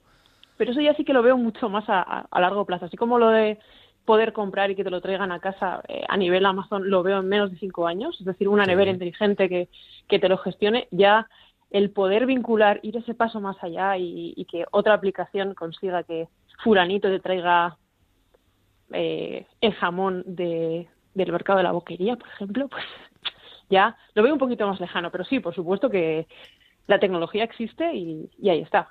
Pero Eva, por ejemplo, tenemos eh, en Estados Unidos, como decíamos, el altavoz Echo, que para quizá hay algún oyente que no lo sepa, es un altavoz que instalas en cualquier rincón de tu casa y al que le puedes hablar y comprarle, pe- pedirle que te compre cosas, que te ponga música, que te ponga la radio, que te ponga una película, que te diga la previsión del tiempo para mañana, todo esto hablando con él.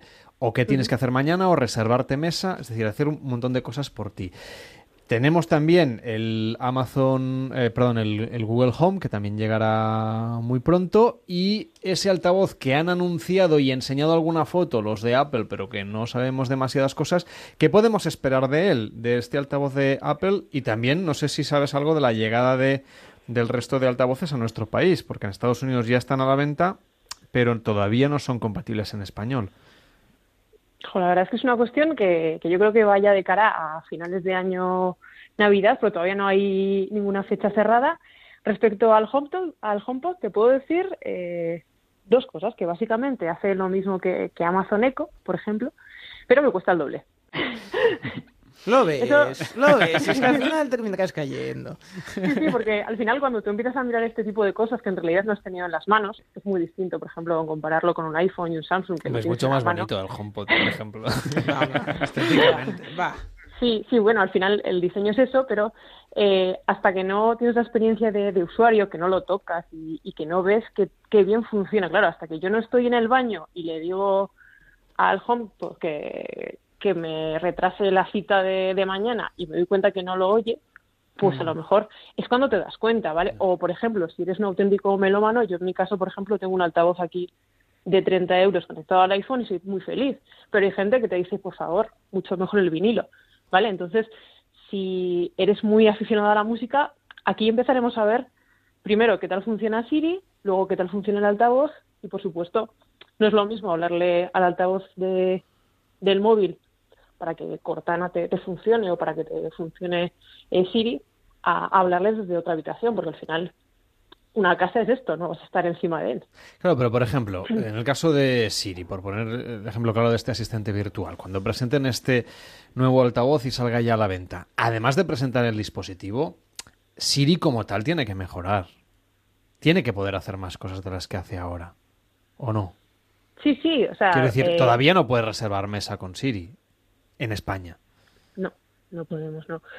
Ya, a ver... eh, Todavía no uno- puedes decirle, mándale un correo, o sea, cámbiame esta cita mm, de mañana y que además avise a la persona que está invitada a la cita. Mm, mm, Todavía no, no tiene información sobre transporte público, Siri, por ejemplo. Sí, eh, una de estas cosas que, que llevamos especulando meses y meses en los blogs es que, sí, eh, que, que Apple ha comprado varias empresas de, de- de inteligencia artificial, que está trabajando con ellos, que va a hacer de algo mucho más inteligente. Eh, y claro, en- a priori pues va orientado a esto mismo. Lo que pasa es que, que, no, que no sabemos en realidad si, si va a funcionar tan bien como, como esperamos, pero, pero sí, o sea, debería ser lo siguiente que tienen que hacer. Sí. Claro, quizá en este sentido, a lo mejor lo que influye es un poco también eh, el hecho de que estos asistentes virtuales eh, en inglés están mucho más avanzados que en el resto de idiomas porque tienen que conseguir también que entiendan el lenguaje natural del usuario No, y que haya gen- y que haya y se, contenido en y que ing- se en consigan español, también adaptar. Eh, no sé si en este aspecto tú crees que también eh, influencia el hecho de- del propio idioma y la necesidad de desarrollar estos sistemas de, de que el, eh, el propio asistente pueda entender el lenguaje natural. O yo aquí creo que, sí, que sin duda. De todas maneras, eh, el inglés es el idioma eh, oficial estándar para todo. Desde luego que, está ya muy, muy cubierto esto de, usar un inglés de un lado o de otro y se funciona muy bien. Y en el caso de- del castellano, desde luego que sí que tienen bastante eh, reto que hacer.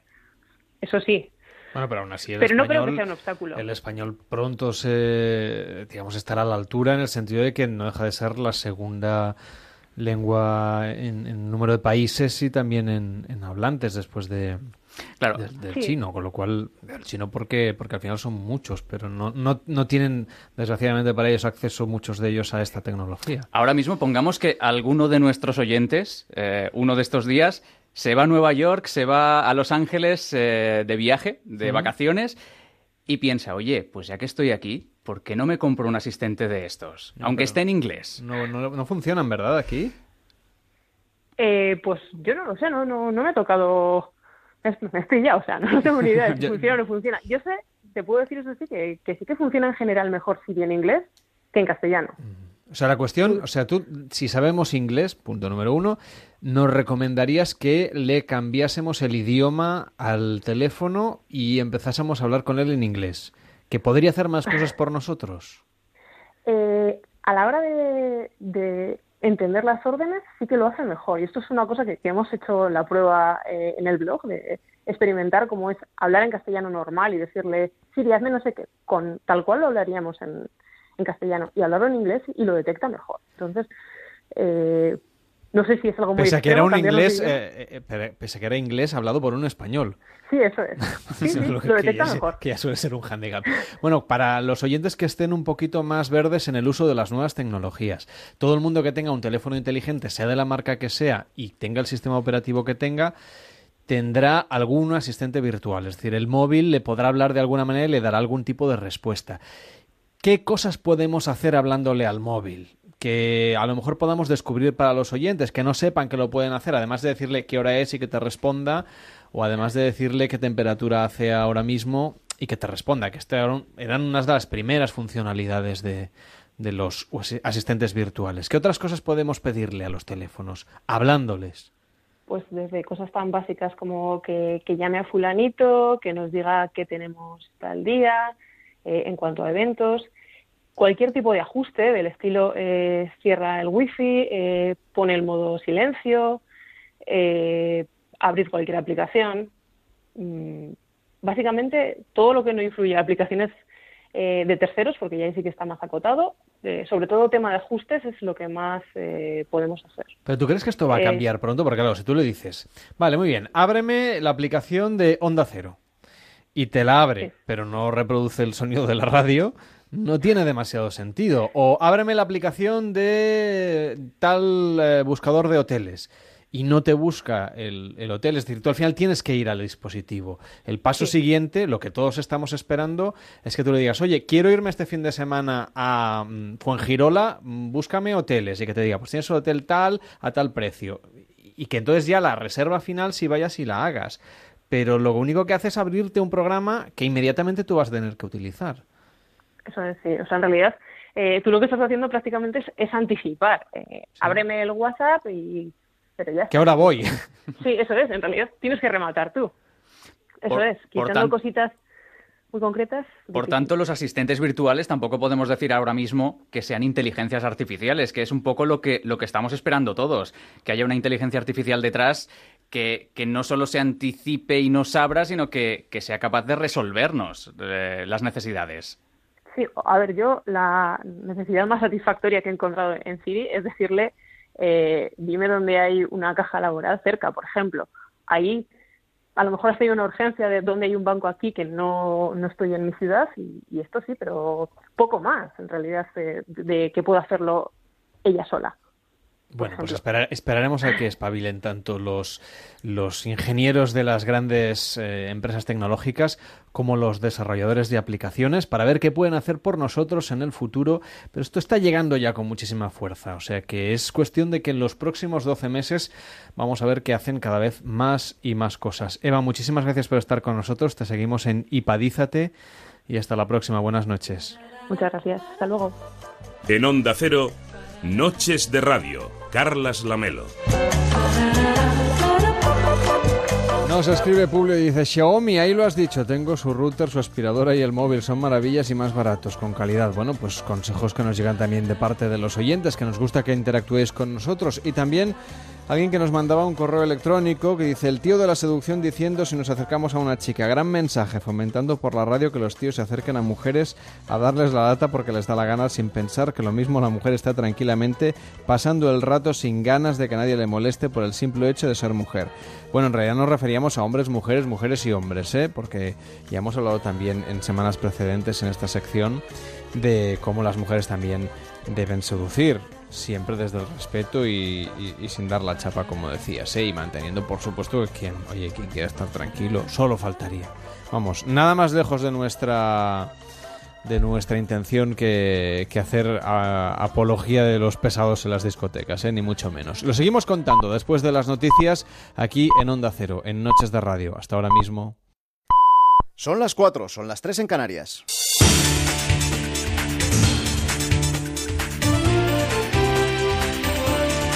Noticias en Onda Cero. Buenas noches. El rey ha confirmado su asistencia el sábado a la gran manifestación contra el terrorismo de Barcelona. Es la primera vez en democracia en la que el jefe del Estado participa en una su presencia y la del presidente del gobierno, presidentes autonómicos y los principales líderes políticos, empresariales del país traslada una imagen única de unidad y contra el terror. Se espera una participación multitudinaria. De los heridos en los atentados hay 33 personas que siguen hospitalizadas, siete de ellas en estado crítico.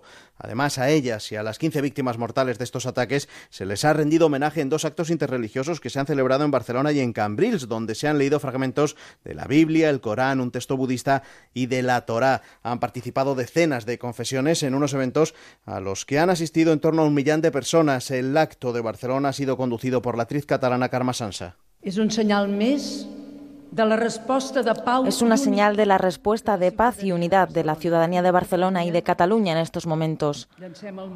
Hoy debemos insistir, una vez más. No tenemos miedo. No tenim por. Ateos, agnósticos, judíos, musulmanes, Bahá'í, Hare Krishna, eh, protestantes, católicos, hinduistas, tots junts, por decir sí a la vida. La compañía aérea Ryanair ha decidido bajar sus tasas para los vuelos a Barcelona entre un 5 y un 7%. Ha dicho su consejero delegado, Michael O'Leary, que no hay que tener miedo a bajar. Yo creo que en Europa estamos acostumbrados a estos ataques y las autoridades están haciendo todo lo posible para evitarlos. Pero la responsabilidad más grande que tenemos nosotros, que tiene la gente corriente, es no cambiar. No podemos vivir con miedo. Tenemos que conseguir que la gente siga yendo a las Ramblas, a Barcelona, a Madrid, a cualquier sitio. En la guerra contra Estado Islámico en Irak, las fuerzas conjuntas del país siguen con su avance en la comarca de Tel Afar, último bastión del grupo terrorista en el norte del país, mientras en Afganistán el jefe de los contingentes de Estados Unidos y de la OTAN en, en ese país, el general John Nicholson, ha afirmado que la nueva estrategia que propone Estados Unidos es una oportunidad para que los talibanes abandonen el campo de batalla, el terrorismo y se unan a las conversaciones de paz. Esto alentará al pueblo afgano, porque esta nueva política es diferente. Las condiciones no se basan en el tiempo, sino que nuestro objetivo final es una reconciliación pacífica, lo que significa que no habrá ataques terroristas en esta región contra el pueblo afgano o contra los Estados Unidos y sus aliados. Sepan que uno de cada tres conductores que fue sometido a controles de drogas durante el puente del 15 de agosto dio positivo, uno de cada tres, sobre todo en cannabis y en cocaína, Belén Gómez del Pino. Fueron casi 2.800 los conductores que dieron positivo en drogas o alcohol en los controles realizados durante el último puente de la Virgen de Agosto en las carreteras españolas. Durante estos cuatro días, los agentes de la agrupación de tráfico de la Guardia Civil intensificaron los controles de consumo y el resultado fue que el 35% de los conductores sometidos a pruebas de drogas las habían consumido, sobre todo cannabis, aunque también hallaron numerosos consumos de cocaína, anfetaminas y metanfetaminas. Respecto a los controles de alcoholemia, fueron 1.920 los conductores que dieron positivo, un 1,5% del total de los sometidos a control. En 240 de los casos superaban la tasa de 0,6 miligramos de alcohol por litro en aire expirado. La Dirección General de Tráfico ha anunciado que durante este año y el próximo se irán incrementando progresivamente las pruebas de detección de drogas generalizarlas como las de alcoholemia. En el último control aleatorio de automovilistas escogidos al azar, realizado en 2015, el 12% de los conductores, más de uno de cada diez, dieron positivo en alcohol y o drogas. En deportes, Carolina Marín sigue arrasando y ya está en cuartos del Mundial de Badminton. La onubense apenas ha necesitado 36 minutos para imponerse a la danesa Mia Bliskev por un 21-7 y 21-11. Su rival en cuartos será la japonesa Nozomi Okuara, una de sus bestias negras. De ocho enfrentamientos entre ambas, cinco han caído del lado de la nipona. En atletismo, el fondista británico Mo Farah se ha despedido de las pistas con una victoria en su última carrera, la final de los 5.000 metros en el Mundial de Zúrich. Y en natación, el mallorquín Hugo González se ha hecho con el oro en los 100 metros espalda del Mundial Junior de Indianápolis. Así terminamos. Las noticias vuelven aquí a Onda Cero a las 7 de la mañana. Serán entonces las 6 en Canarias y comenzará una nueva edición de Más de Uno con José Miguel Azpiroz y con Carlos Alsina desde Barcelona, desde Las Ramblas. Ahora siguen con Noches de Radio. Síguenos por internet en ondacero.es.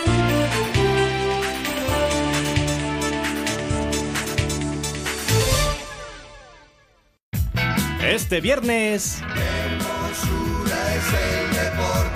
La liga se juega en Radio Estadio. Vamos a por la segunda jornada. Se juegan dos partidos de primera, Real Sociedad Villarreal, Betis Celta de Vigo y en segunda, Albacete Córdoba. Este viernes desde las 8 de la tarde, Héctor Fernández, Javier Ruiz Taboada y el mejor equipo de comentaristas en Radio Estadio. Te mereces esta radio. Onda Cero, tu radio. Da comienzo el Radio Estadio.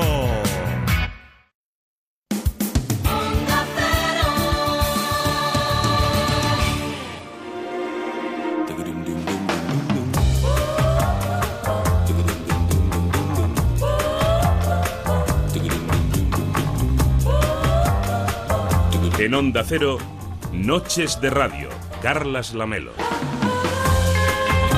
4 de la madrugada y 6 minutos, las 3 y 6 en Canarias. Estamos en Noches de Radio en directo para todo el país, desde las Ramblas de Barcelona, desde donde hoy, por cierto, se va a realizar, como nos contaban ahora en el boletín informativo, una nueva edición de Más de Uno con Carlos Alsina, que dentro de un ratito estará sentado en esta misma silla o en la silla que quiera, ¿verdad, David Salvador? Sí, sí, pues, pues, le vamos a dejar todas bien sí. colocaditas. Sí. Para que elija la que más le guste. Sí, sí, sí. Hoy Julia se ha quejado de que... Sí, de que algo le pasaba a la silla. yo Sí. Y ha preguntado, ¿quién se ha sentado Sí, lo he en oído, lo he esta oído y he silla? pensado, tierra, trágame. Yo no he sido, ¿eh? No. No, porque además Pero tú- vamos, tú, estás delgadito. Yo no, le noto nada a la, a la silla, sí. Dice algo de un muelle. Puede ser. ¿Sabes qué pasa? Que yo me siento en la punta de la silla. Tú, sí, tú eres más de... Sí. So- Estoy así como siempre inquieto, como si tuviera Sí. que seguir corriendo. en- Si es que es verdad que, vive- que, que se ba- balancea Tiene un poco un- raro. sí, tiene un Siempre estoy como ahí. si tuviera que seguir corriendo del estudio en cualquier momento. Sí, bueno, nunca se sabe. Lo cual es muy cansado después de Sí. tres horas de programa, ¿eh? también os lo digo. No es, los, los osteópatas se me, echa- se me echarían encima y los fisioterapeutas también. Pero bueno, que pues que se la revisen, hombre, que revisen la silla, claro que sí. Nosotros no la volveremos a usar hasta la temporada que viene. es. Vete tú a saber cuándo. Mm. Es como la silla de Juego de Tronos está, ¿eh? Cuidado. Sí. Winter is coming. Bueno, las 4 y 7, y nunca mejor dicho. Las 3 y 7 en Canarias, dice María Neus a través de Facebook esta noche. He ido al Teatro Grec al aire, al aire libre en Montjuic a ver el musical Ren, 70 euros dos personas por escuchar un karaoke sin apenas montaje de escenario, para que luego digan de Broadway o Las Vegas, que es caro. Solo se salva la voz del Errejón Milhouse, no sé, no sé quién es. Encima, al salir sin metro, me siento más estafada que los trileros de la Rambla. Nos podéis comentar también lo que os pase, ¿eh? por supuesto, en vuestra vida diaria. En esta hora tenemos muchas cosas interesantes. Por ejemplo, enseguida vamos a saludar a José Miguel eh, Mulet, que nos va a hablar de los transgénicos, y también a Irra García, que nos propone una curiosa propuesta para este, bueno, esta nueva temporada que empieza, este nuevo curso que empieza, que es hacer más cosas en menos tiempo, lo que él llama ultraactividad. Lo contamos aquí en Noches de Radio en Onda Cero. En Onda Cero, Noches de Radio, Carlas Lamelo.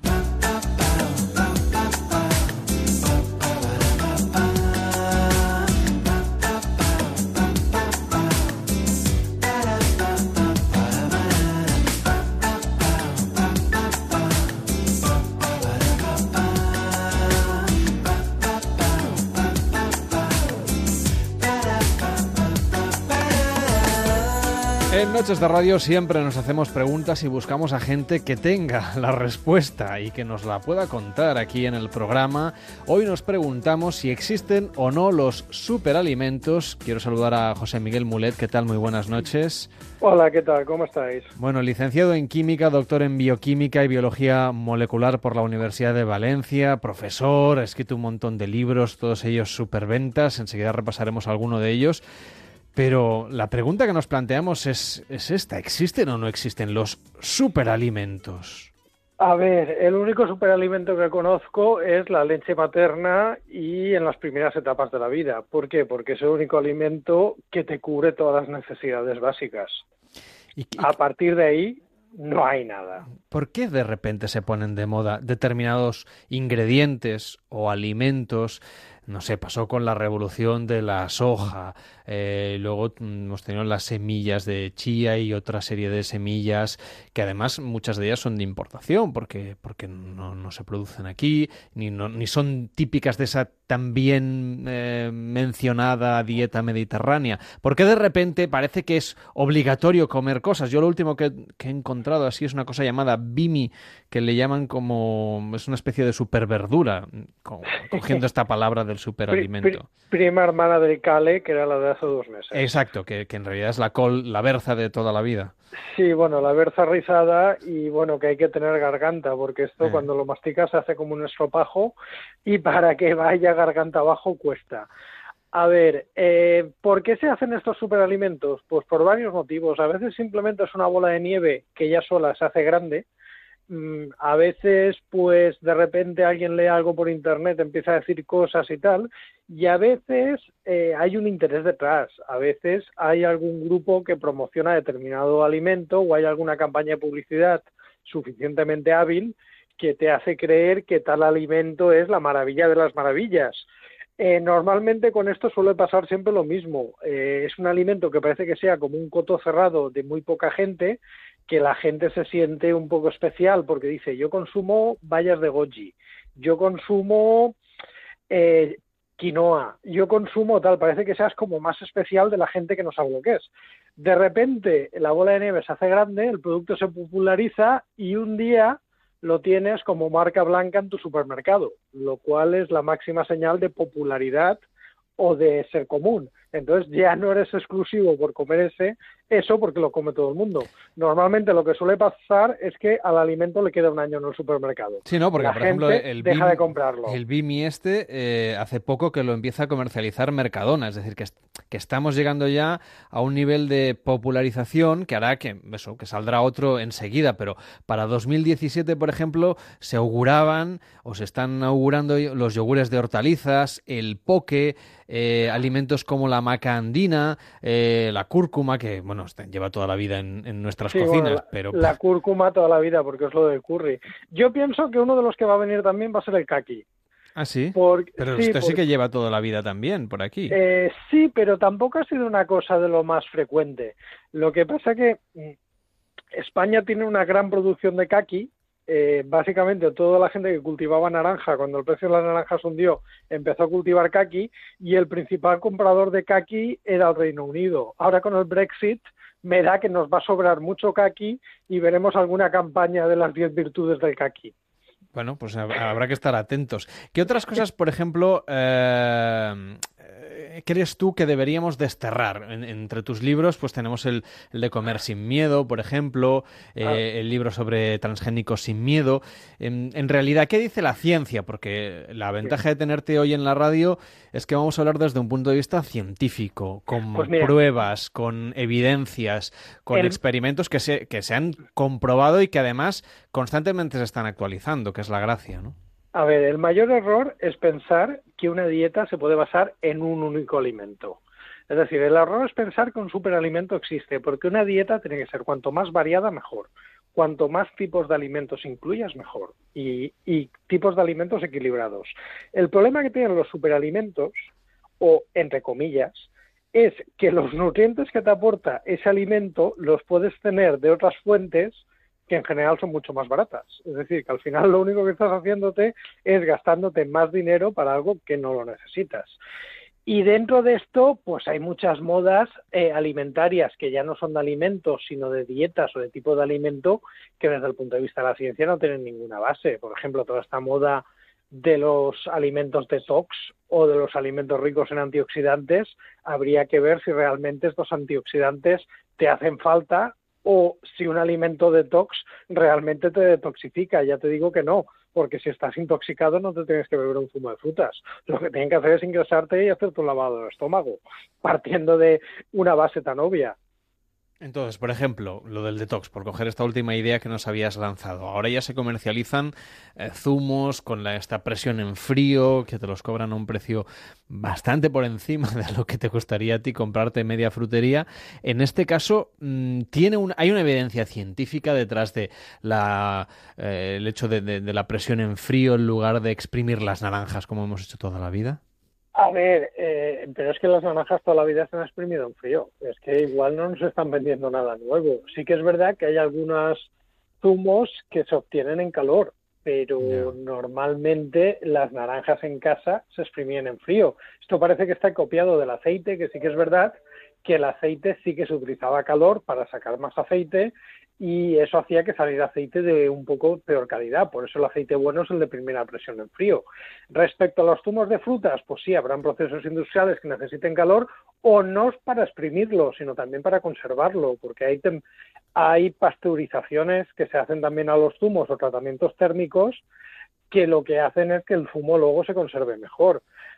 Sí que es verdad que si no aplicas calor en el proceso, eh, conserva más vitaminas, conserva algunos nutrientes más, pero también es verdad que es un zumo que se conserva menos y que es más probable que se contamine. Pasa igual con la leche. Ahora está de moda lo- la, la leche cruda. Por favor, mm, la leche cruda es el alimento microbiológicamente de los más peligrosos que existe. Mm, Esterilizar la leche, ya sea el UHT o la pasteurización, ha salvado millones de vidas. Y ahora parece que la moda quiera que volvamos a querer leche tal cual sale de la vaca, cuando eso siempre ha sido muy peligroso. Entonces, eh, para hablar con propiedad, ¿qué, qué tipo de, de, mitos deberíamos de alguna manera desterrar y hablar de ellos con propiedad? Por ejemplo, hablábamos de algunas tendencias. Las bebidas eh, que sustituyen a la leche pasteurizada de toda la vida. Por un lado, ya nos has hablado de la leche en crudo, que sería una regresión desde un punto de vista científico, pero lo que ha pasado en los últimos años es que mucha gente se ha apuntado a la moda de la, la leche sin lactosa o a las bebidas de soja, de avena, de, de, de, Sí. de almendras. Bebidas que hasta hace poco se llamaban leche y ahora por ley ya no se pueden llamar leche menos la leche de almendras. Pero por ejemplo, antes habían leches de soja que ya no se pueden llamar leches, ahora son bebidas de soja. A ver, el problema es que estas bebidas no son leche. Mm, Lo venden como sustitutos de la leche, pero son bebidas diferentes. Yo le recomendaría a una persona sana que bebiera la que más le gustara y que en ningún caso piense que en condiciones como por ejemplo alimentación infantil ninguna de estas bebidas va a sustituir a la leche. Lo digo porque ya tuvimos un caso en Valencia de un niño con escorbuto porque lo alimentaban con leche de almendra. Es decir, estas bebidas no son leche. Si eres una persona sana que puedes comer de todo, ¿qué es mejor? ¿Que bebas leche de vaca o que bebas leche de soja, perdón, bebida de soja o leche de almendras? Pues la que más te guste. Todas son bebidas válidas y habría que ver el contexto de la dieta. Ahora, mm, si tienes que alimentar a un niño, un niño, su alimentación tiene que tener leche. No puede tener bebida de soja ni puede tener leche de almendras. En este caso, por ejemplo, hay algunas bebidas de soja o de almendras o de avena que en realidad de avena, de soja y de almendras llevan más bien poco. Bueno, ahí ya entramos en el tema de mm, el etiquetado alimentario y lo que te permite la ley. Eh, otro, digamos, truco típico es ponerte, por ejemplo, un yogur, ponerte el dibujo de una fresa o de una manzana y luego mirar la composición y no tiene ni fresa ni manzana. Eh, otro truco es ponerte un caramelo de fresa eh, con aromas naturales y resulta que no lleva fresa. El aroma natural de fresa se hace con una mezcla de clavo y raíz de lirio. Pero claro, es natural, pero no es de fresa, pero parece fresa. Entonces, ahí yo le recomendaría a la gente que aprendiera a leer etiquetas y aprendiera a mirar lo que está comprando y aprendiera de si realmente lo que él piensa que tiene avena, qué composición de avena tiene realmente, porque aquí sí que es verdad que no, hay, no se puede decir fraude, porque las etiquetas cumplen la ley, pero sí que se aprieta la legalidad o se retuerce la legalidad. Bueno, por ejemplo, eh, el stevia como sustituto de los edulcorantes químicos, que también tuvo su oleada de super éxito. Luego resultaba que si tú te mirabas la etiqueta, muchos productos que se anunciaban con stevia sí llevaban stevia, pero un porcentaje ínfimo y todo lo demás era la sacarina de toda la vida o los adulcorantes químicos de toda la vida. Es decir, que no hay una garantía tampoco en eso. El, el... A ver, la stevia es un caso muy complejo y te lo voy a resumir. Vale. El, el problema de la stevia es que no estaba autorizado como, como alimento en la Unión Europea. No estaba autorizado porque la Unión Europea tiene una normativa muy estricta para nuevos alimentos y como la stevia no era un alimento que se consumiera en Europa, tuvo que pasar la normativa. ¿Qué pasaba? Pues que la stevia tiene compuestos con, actividad farmacológica, tiene compuestos que pueden producir esterilidad masculina, tiene compuestos que pueden bajar la tensión arterial y por eso no se aprobó, pero sí que se aprobó el compuesto que le da sabor dulce a la stevia, que es el glicósido de esteviol y que es el E960. Entonces. Pero no habíamos quedado que todo lo que empezaba por E para mucha gente es casi algo a desterrar de la dieta y luego la stevia pues era algo mira, saludable. ¿no? Pues mira, el compuesto que le da sabor dulce a la stevia es el E960. La vitamina C, también llamada ácido ascórbico, es el E300. Y así muchos. Es decir, la lista E solamente quiere decir que está regulado. No quiere decir que no que no que sea natural o que sea artificial. De hecho, hubo un anuncio hace poco de una conocida marca de productos lácteos que decía nuestro yogur no tiene eh, ningún número E y resulta que tenía precisamente extracto de stevia y extracto de remolacha. Entonces, ante la denuncia de un tuitero, tuvieron que cambiar por nuestro yogur no lleva números E artificiales. Es que, claro, que la es una trampa parecida a la de los lo azúcares añadidos, por ejemplo. Es decir, hay Sí, productos que ponen sin azúcar añadido y seguramente no lo llevan, pero eso no quiere decir que no tengan azúcares que van naturalmente en la fruta o en los ingredientes que, A que ver, conforman ese a- producto. A nadie le llama la atención los zumos de melocotón y uva o los zumos de piña y uva. ¿Por qué ponen tanta uva en los zumos de melocotón o en los zumos de piña? Hombre, la uva, el mosto de donde se hace el vino, ¿en qué es rico? En sacarosa, que es el azúcar de mesa. A partir de ahí, tú no estás añadiendo azúcar, pero estás añadiendo un zumo que de forma natural es muy rico en azúcar. Esto, pues mira, es un viejo truco que también existe. Y, y- digamos, no sé si eh, el consumidor está un poco huérfano de, soluciones ante esta situación. ¿Qué, recomienda desde el punto de vista nutricional y también desde el punto de vista, eh, no sé, biotecnológico, biológico, químico? Pues yo recomiendo preocuparse menos por los apellidos de la comida, porque ahora la gente se preocupa mucho de la comida, de que esté enriquecida, de que no tenga aceite de palma, de que sea ecológica, de que sea tal, y al final nos olvidamos de la comida. Entonces, mira, por ponerte un ejemplo muy gráfico, ¿qué es mejor merienda para que se lleve un niño al colegio? Eh, una pieza de bollería hecha con harina ecológica, sin aceite de palma y sin aditivos, o una manzana transgénica de agricultura convencional donde han utilizado pesticidas. Pues no lo sé. A mí me parece que la manzana, pero claro. Claro, eh, si tú piensas que es mejor un bollo o una manzana, pues no, llévate la manzana. Pero claro, si empiezas a decir que si uno es ecológico o no es ecológico, empiezas a poner más variables que lo único que hacen es despistarte. Mira, partamos de una base. En Europa la comida es segura. En Europa tenemos unas normas de seguridad alimentaria brutales y unas inspecciones brutales. Entonces, partamos de la base de que lo que se encuentra en un supermercado, intoxicarte no te va a intoxicar. Otra cosa es que tú hagas las elecciones correctas. Las elecciones correctas es que si tú vas al supermercado y todos los días te comes, qué sé yo, un bote de mantequilla, un bote de tocino de cerdo, o te pones morado de, de bebidas azucaradas o de bebidas energéticas, tu salud se va a ir al garete. Vas a acabar con obesidad o con sobrepeso porque tú estás eligiendo mal, no porque esa comida sea tóxica ni venenosa ni tal. Estás llevando una mala dieta. Entonces, lo que tiene la gente que preocuparse es, en vez de preocuparse más de temas de seguridad, preocuparse más de temas de dieta y cuando vaya al supermercado, preocuparse de coger más fruta y verdura y de coger menos productos ultraprocesados. Además de comprar más productos que no vengan en cajas, ni en bolsas de plástico, ni en ningún tipo de envase, es decir, que vayamos más al producto fresco, está ese tema de... Al producto fresco de fruta y verdura, ¿eh? De porque sí. tampoco sirve si me compras tocino granel. ¿eh? Exacto, también es verdad que, que, que hay carnicerías que también venden. que lo venden. Bueno, pero en este caso, en la fruta y la verdura, sobre todo, se habla mucho de las ventajas de la agricultura ecológica, de los temas bios. ¿Qué, qué diferencia hay entre un producto eco, un producto bio y un producto que no sea ninguna de estas dos cosas? A ver, un producto ecológico, un producto biológico, un producto orgánico, por ley es lo mismo. En Entonces, eh, y por la ley dice que es un producto que has producido de acuerdo al Reglamento Europeo de Producción Ecológica. El Reglamento Europeo de Producción Ecológica no hace referencia al producto en sí, no hace referencia a que sea un producto local o no, sino que solamente te dice lo que puedes poner en el cultivo. Básicamente te dice que todo lo que tienes que poner en el cultivo sea de origen natural, nada más.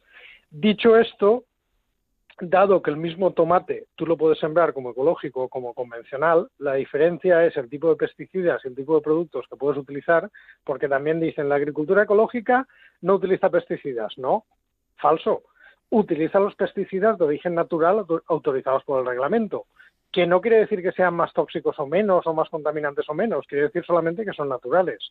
Entonces, al final, el producto final, a nivel de calidad nutricional, va a ser similar prácticamente similar. Eh, si la gente quiere comprar porque se amolda más a su filosofía, a su estilo de vida, perfecto. Pero por un tema de que tenga más calidad nutricional o de que sea mejor para la salud, no vale la pena que se gaste el dinero, ya se lo digo yo. ¿y los pesticidas lo digo entonces, yo. qué inconvenientes tienen los artificiales respecto de los naturales? ¿O qué Pues, ventajas tienen o qué, qué ver, similitudes? El problema es que el reglamento es una cuestión de filosofía, no es una cuestión de ciencia. Y la filosofía se basa en asumir que lo que es natural es mejor, pero claro, Eh, como científico, a mí me rapatea eso, porque las propiedades de cualquier compuesto dependen de su composición, no de su origen. El calcio sintético, vamos, no hay calcio sintético, pero vamos, el calcio que viene de una piedra puede ser igual que el calcio que extraes de un hueso de un animal. Al final todo es calcio, no hay más.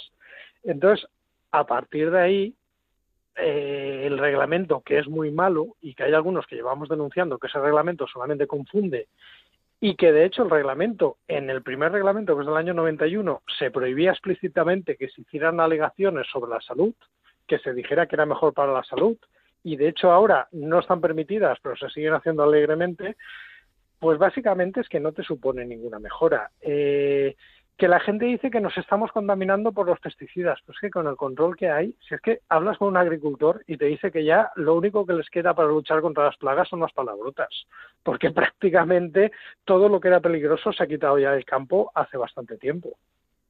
Entonces, los pesticidas no son tan perjudiciales ni para el medio ambiente ni para la salud de los consumidores. A ver, poco a poco. Hablamos de Europa. En Europa la normativa es muy estricta, el control es muy estricto. Ahora lo vamos a liar un poco más. Europa cada vez importa más comida. La normativa permite que en la comida que importamos en Europa se puedan utilizar pesticidas que están prohibidos en Europa, pero que si no quedan en el producto final mm, no pase nada y lo puedas distribuir.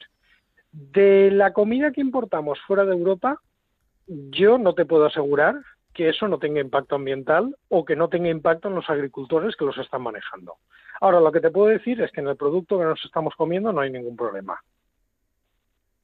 Entonces, por ejemplo, toda esta normativa tan exigente como lo es en la Unión Europea, en el caso de estos tratados comerciales que están siendo tan polémicos con Estados Unidos, con Canadá, con Asia, que de alguna manera diluían parte de esta, no sé, de esta protección del consumidor que tenemos aquí en Europa. ¿Esto podría estar en peligro si estos tratados siguen adelante? A ver, no lo creo, porque, a ver, si dijeras que el tratado es con Tailandia o con Vietnam, donde hemos visto cómo cultivan las piscifactorías, pues vale, pero es que Estados Unidos o Canadá, eh, pues no son países que tengan un estándar de calidad alimentaria malo. No son países donde las intoxicaciones alimentarias sean frecuentes o no son países que estén teniendo problemas de contaminación. Al contrario, posiblemente ellos tienen estándares que son mejores. También es verdad que el estándar de Estados Unidos y de Canadá de seguridad alimentaria no se basa tanto como aquí en temas filosóficos. Ellos, por ejemplo, con el tema de los transgénicos no tienen problema. ¿Por qué no tienen problema? Porque los informes científicos han dicho que no hay problemas ni de salud ni de medio ambiente. Aquí tenemos transgénicos que tienen un informe de la EFSA, de la, de la Organización Regulatoria Europea, favorable y que los políticos han bloqueado. Allí en Estados Unidos esas cosas no pasan. Pero en temas de seguridad alimentaria, a ver, son países donde las normas también son bastante estrictas. Ten en cuenta que esta manía nuestra europea eh, nos está costando mucho dinero y a veces en plan tonto. Por ejemplo, con el tema de los transgénicos, aquí tenemos una normativa de los que están autorizados que tengan que etiquetarse. Y estamos haciendo controles en frontera que todo venga con su correspondiente etiqueta. Curiosamente, un europeo se va de vacaciones a Estados Unidos y todo lo que aquí está comiendo etiquetado allí no está etiquetado y no pasa nada. El señor europeo o la señora europea no se mueren y estamos gastándonos millones de euros para poner una etiqueta que la práctica demuestra que no da ningún tipo de información relevante. Pues ha sido interesantísimo eh, charlar, eh, la verdad, esta noche y poner un poco de ciencia sobre cuestiones que pueden ser más o menos ideológicas, pero que desde luego no tienen siempre la evidencia científica o hay que matizarla muchísimo como, como ha hecho nuestro experto. Le agradecemos muchísimo al señor Mulet que haya estado hoy en Noches de Radio y hasta la próxima. Un abrazo, buena nit. Venga, un abrazo, buena nit. Este verano, Noches de Radio con Carlas Lamelo.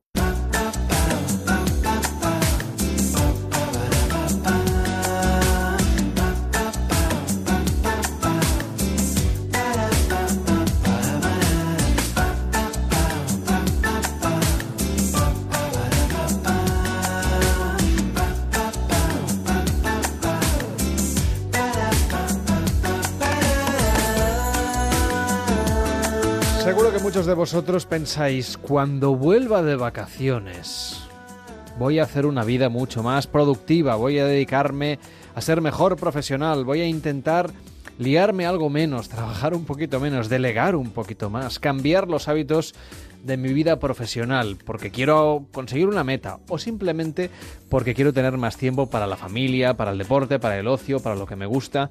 Bueno, pues se aprenden muchas cosas leyendo el libro de Irra García. ¿Qué tal Irra? ¿Cómo estás? Muy buenas noches. Hola, ¿qué tal? ¿Cómo estáis? Acabas de publicar un libro que se llama Ultra Productividad, trabajar menos, producir más, vivir mejor. Lo de la productividad, dicen que en España es una cosa como muy complicada. Tú que has viajado por todo el mundo, que has asesorado además a empresas, a empresarios y a políticos de todo el planeta. ¿Crees que es una cosa que llevamos los españoles dentro? Bueno, yo creo que, los españoles tenemos algo que debemos aprovechar un poco más y realmente predicar con el ejemplo que es vivir mejor la vida, porque parece que, que, hablamos sobre vivir mejor la vida y que, pero bueno, toma, hacerte una siesta no es vivir mejor la vida y creo que al final la ultraproductividad lo que defiende es trabajar menos, producir más y vivir mejor, ¿no? Entonces creo que creo que en cierta parte, por lo que he visto a día de hoy, somos algo productivos. Lo que pasa que eh, como ahora hay una una una epidemia una de, productividad, de que, de que hay que, que, que trabajar menos con más, más con menos, lo único que me chirría es que, que somos productivos pero no estamos invirtiendo el tiempo que nos sobra en vivir mejor, sino en invertirlo en trabajar más. Por lo, por lo tanto, al final acabamos en una espiral que es trabajar más, producir, para producir más resultados, para trabajar más, para eficiente nuestro trabajo, para producir más resultados, para trabajar más, y al final no se puede ser más productivo que productivo, ¿no? O sea que en el fondo lo que nos dices es que hay que trabajar menos y ganar más. Eh, hay que trabajar menos, producir más, ojalá eso nos lleve a ganar más, pero que sobre todo nos dé tiempo para vivir bien la vida, que al final esa es, la clave. El activo más valioso de este mundo se llama tiempo. Desde que nacimos, como decía Marcos Aurelio, desde que nacimos estamos muriendo. Es una cuenta atrás, quiero decir que es, una cuenta como un reloj de arena. Y nadie sabe cuándo le toca. esa es la paradoja. Entonces, en este caso, por ejemplo, claro, los profesionales que trabajan, qué sé yo, en un turno de una fábrica o en una oficina eh, con un horario muy determinado, seguramente no podrán, no tienen muchos elementos para jugar o el que tiene una tienda o una cafetería. Pero los trabajadores profesionales liberales, trabajadores autónomos, sí que podrían, ¿no? Aplicar muchos más cambios en su rutina diaria. Incluso, incluso las personas que trabajan en una fábrica o en un horario, aquí no se libra nadie porque el tiempo corre para todos igual. Entonces, hay una serie de trucos o, pequeño, o, pequeñas modificaciones, tanto para emprendedores como empresarios, como eh, empleados, como amas de casa, como estudiantes. Todo el mundo tienen que lidiar con el tiempo y todos, todo el mundo tenemos el mismo tiempo. Ahora, la cuestión es cómo lo invertimos, en qué lo invertimos, por qué lo invertimos, dónde lo invertimos y cuál es el resultado de eso que invertimos. Creo que la, primera, la primera cosa es empezar todo el mundo, papel en, papel en mano, boli, y empezar a monitorizar todas las tareas que haces al día, ya seas empleado, desempleado, gerente, director, eh, ama de casa, todas las tareas que realizas al día, y al lado de todas las tareas que realizas al día, todas, ¿eh? Esto es, no diría obsesivo, la palabra es enfermizo, pero solo lo tienes que hacer una vez, durante 31 días. Y cada uno de esos días anotas todas las, todas las tareas que haces al día, aunque sea lavar el diente, lavarte los dientes, sexo, trabajar, eh, estar ocupado diciendo que haces comunidad y lo único que estás es en Facebook, ese tipo de cosas. Entonces, y al lado de eso, todo el tiempo que dedicas a cada una de esas tareas, ¿vale? Durante 31 días no, ningún, ningún día repite la misma tarea a la misma hora ni empleas el mismo tiempo. Solo viendo, cuando acabes esos 31 días, y lo has hecho en un Excel mismo, solo viendo el tiempo que has dedicado a cosas irrelevantes, la vida ya te da un guantazo bien grande en la, en la, cara. Y eso es una, esa es la manera de empezar a recuperar lo que yo llamo en el libro el trabajo importante. Y esto lo puede hacer todo el mundo, ¿no? O sea que podemos ir monitorizando todo lo que hacemos, apuntándolo y luego el objetivo final es quitarse cosas de encima. Sí, delegar. Tú, tienes, tú tienes los 31 días, ¿vale? Tú 31 días y anotas todo, todo, todo aquello que, te pasan el día, todas tus tareas, la, llamada del comercial de telefonía que no quieres que no quieres tomar, pero al final respondes porque te llama desde otro número que ya no es número de oculto, todas esas cosas que no pasan el día. El primer paso es ser conscientes sobre todo el tiempo que tenemos al día y cómo lo invertimos, en quién lo invertimos, por qué lo invertimos. Entonces, cuando tú te das cuenta de todo el tiempo que están malgastando el día, que es el final de los 31 días, cuando miras todo el cuadro grande en un Excel, si es que esto lo puede hacer cualquiera, es tarea, tiempo, tarea y tiempo, y a la hora a la que dedicaste. Cuando tienes esos 31 días, lo que tienes que hacer es lo siguiente. En, en, en rojo, aquellas tareas, cuando hablo de tareas, eh, perdona que no he dicho, hablo de personal y profesional. ¿Vale? Porque esto, la ultraproductividad no distingue personal y profesional, es todo lo mismo. Entonces, un- a lo mejor estás perdiendo el tiempo en, en pues, no sé, en abajo hablando con, tu vecino y no te da tiempo a llevar a, tus hijos al colegio, por ejemplo. Entonces, en rojo marcas todas aquellas tareas que te hacen perder el tiempo o las que no te producen un resultado en el trabajo importante, que es aquello que marca la diferencia, tanto en, en tu empresa, en tu trabajo o en tu familia. Y luego, en amarillo, aquellas que no sabes si están marcando la diferencia o no, es decir, a lo mejor, oye, pues no sé si, si, estar, si estar viendo la televisión todos los días, bueno, esa seguro que no, marca la diferencia, esa es en rojo, ¿vale?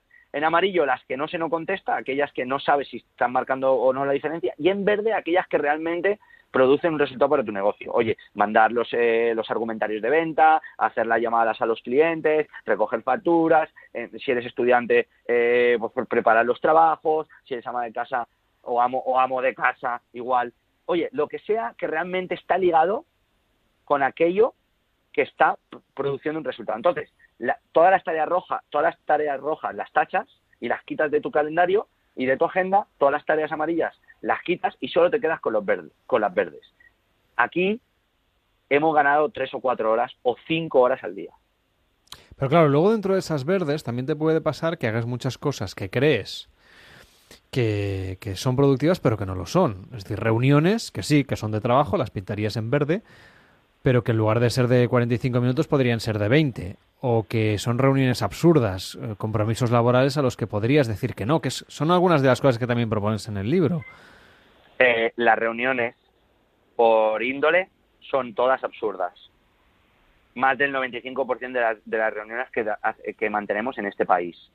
Por lo cual, durante, durante una reunión se puede llevar en 10 minutos si tú tienes una agenda previa y tienes tres, cuatro temas a los que, con los que tocar. De hecho, nosotros pasamos de- de- del sistema de reuniones de 30 minutos a 20 minutos y yo actualmente estoy en 10, 15 minutos por reunión con equipos, con clientes, con proveedores, incluso con, con, personas que, que- que me contratan o con las que doy talleres para, para reducir su tiempo. Y al final todo el mundo es reticente a tener reuniones, como bien dices, más cortas. Pero cuando les demuestras que con 10, 15, venga, pongamos 20 minutos o 25 minutos, pueden mantener reuniones que ellos mantenían en una hora y media, cambias la vida a la gente. Y no porque hagas magia, simplemente porque estás quitando más de una hora por reunión. Entonces, si tú tienes cinco reuniones al día, cuenta cuánto tiempo ganas. Al final son todo pequeños trucos, son pequeñas, pequeñas cosas como hacer, por ejemplo, microlistas, listas pequeñas de aquello que te gustaría hacer. Que una lista que contuviera todas las cosas que te gustaría hacer, pero no haces. Y entonces comprométete a realizar al menos una cosa de esa lista cada semana. Pero hay mucha gente que esas listas las hace constantemente, sobre todo ahora en verano, y luego llegan las navidades, que hacemos otra vez balance en fin de año, y de todo aquello que quería hacer, casi no he hecho nada. Por ejemplo, formarse, que es una de las cosas que también propones en el libro, que nos formemos, que, que sigamos estudiando, que sigamos formándonos, que sigamos preparándonos, adaptándonos, actualizándonos, reciclándonos, y que lo hagamos de manera obligatoria todos los años. Básicamente esto sucede, o sea, creo que para mí es, eh, para mí es una, una clave y esto, esto sucede porque hay tres que son las habilidades núcleo que necesitamos para la ultraproductividad y creo que para conseguir cualquier cosa importante en la vida. Una es autoconsciencia, la otra es autodisciplina y la otra es iniciativa. Si tú haces listas, como bien has dicho, pero luego no tienes la autodisciplina, no la disciplina, la disciplina viene de otros, la auto viene de ti mismo, de mantener esas, esas, esas microlistas, esos trabajos, eh, monitorizarte durante 31 días y quitar todas las tareas rojas y amarillas quedarte con las verdes, ganar cuatro horas al día, pero al final vuelves a caer o no eres o no eres constante, has perdido. Lo de formarse, por supuesto. Creo que al final debemos establecer un sistema. Unas personas se forman en cursos, otras con experiencia. Hay una línea del alto rendimiento que separa. Porque lo que nosotros a veces estamos en una línea de es actuar, actuación. Cuando actúas, no estás aprendiendo, porque lo único que estás haciendo es actuar sobre algo. Pero necesitamos un tiempo para aprender sobre cómo actuar mejor. Por lo tanto, creo que es, es indispensable tener, tener una, un, un, cierto tiempo al año para, para, poder, para poder aprender de, en aquello en lo que queremos ser mejor, ¿no? Um, hay mucha gente que dirá, ya, a mí me gustaría trabajar menos y ganar mm, lo mismo o más, eh, pero si es que si trabajo menos, tengo menos ingresos y no llego a final de mes. ¿Qué les dirías a los que realmente asumen más y más tareas, más y más trabajo por miedo pues a que la empresa le despida o a que si pierdo un, no sé, trabajadores autónomos? Ya, yo, ya sé que podría tener tres clientes menos o cinco clientes menos, pero es que y si me fallan de otro lado y si y si resulta que teniendo todos estos clientes igualmente llego apurado a final de mes yo les diría lo siguiente lo es es el estudio que realizamos en el eh, como una de las eh, como una de la, como la columna vertebral del, del método de ultraproductividad. Y es que puedo demostrarle a cualquiera de esos profesionales que el 80 del 100% del trabajo que realizan el 80% no está ligado directamente con el resultado que tanto ellos como sus jefes, como sus clientes o como sus superiores esperan de ellos o ellas. Por lo tanto, quiere decir que estás el, solo el 20%, ley de Pareto, eh, solo el 20% está produciendo el resultado que tú esperas en tu negocio, en tu empleo, en tu empresa, en tu emprendimiento, en tu idea, en tu proyecto, en tu iniciativa, en tu causa social, en lo que quieras. O él o ella. Por lo tanto, te queda un 80% que estás desperdiciando. Venga, tres estrategias. Primera, la más conservadora. Oye, de ese 80%, 40% dedicarlo a hacer un mejor trabajo y el otro 40% a vivir mejor. La otra, la, la, a lo mejor más, más adicta al trabajo. Bueno, pues de ese 80%, dedicar 60% y sumarle un 80% de trabajo importante, lo cual te, tendría que dar muchos más beneficios, muchas más ganancias o mucho más sueldo o una promoción y el otro 20% a vivir la vida o otra para vividores profesionales, decir, bueno, pues si lo que, lo que me da me conformo y estoy haciendo el trabajo, pues voy a meterle un 20% más y el otro y el otro 60% a, a vivir la vida. Yo les diría a toda esa gente que cree que no va a llegar o que yo no hablo de trabajar menos para ganar menos. Yo hablo de trabajar menos para producir el mismo resultado. Y esto es tan sencillo como seguir otra práctica. Por eso no quiero, no quiero que todo sean palabras vacías. Me gusta dar tácticas exclusivas. Y es la siguiente.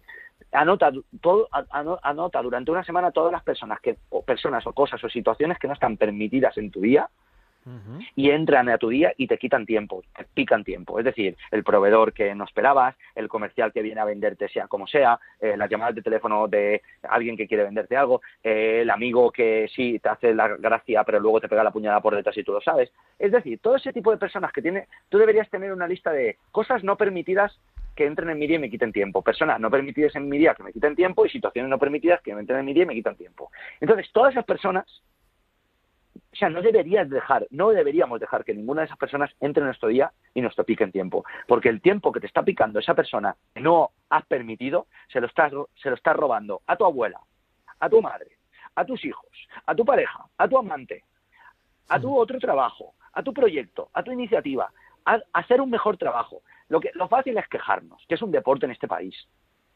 La alternativa es, en lugar de quejarnos, hacer algo con lo que podemos hacer, que es el tiempo que nos queda entre las manos. ¿Por qué? Porque lo pasado ya no nos pertenece y lo futuro tampoco. ¿Qué nos queda? El presente, ahora. Entonces, tenemos mucho tiempo para invertir. 24 horas dan, dan para mucho. Cada día estoy metido en más líos. Cada día. Hoy, he dormido 8 horas. Ayer dormí, es verdad, porque venía de otro país, 14 horas.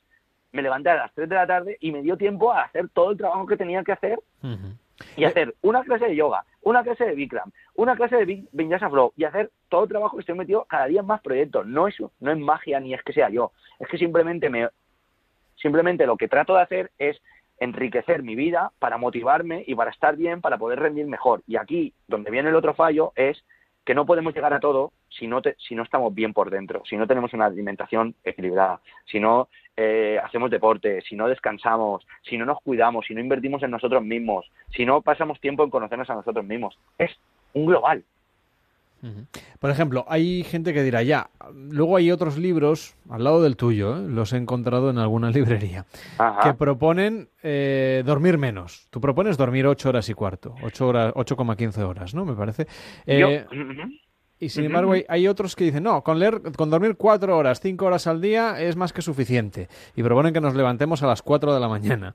Eh, claro, eh, los oyentes, los lectores... Estarán mareados. Dirán, bueno, vamos a ver, ¿qué hago? ¿Me levanto a las cuatro de la mañana o, duermo ocho horas? Mm, ¿Hago más deporte o, solo me dedico a trabajar? ¿Sabes lo que pienso? Que en realidad somos todos unos embaucadores, porque les estamos diciendo a todos, a todos los oyentes, haz esto o haz lo otro. Y ignora consejos no solicitados. ¿Qué les diría yo? Yo lo que digo en el libro es que yo no recomiendo, yo porque yo no soy nadie para recomendarte cuánto tienes que dormir. Primero, no soy un especialista del sueño. Tampoco soy nadie para recomendarte la dieta, una dieta macrobiótica. Yo no soy biomédico, ni lo seré, ni lo fui, ni, lo, ni nunca lo seré.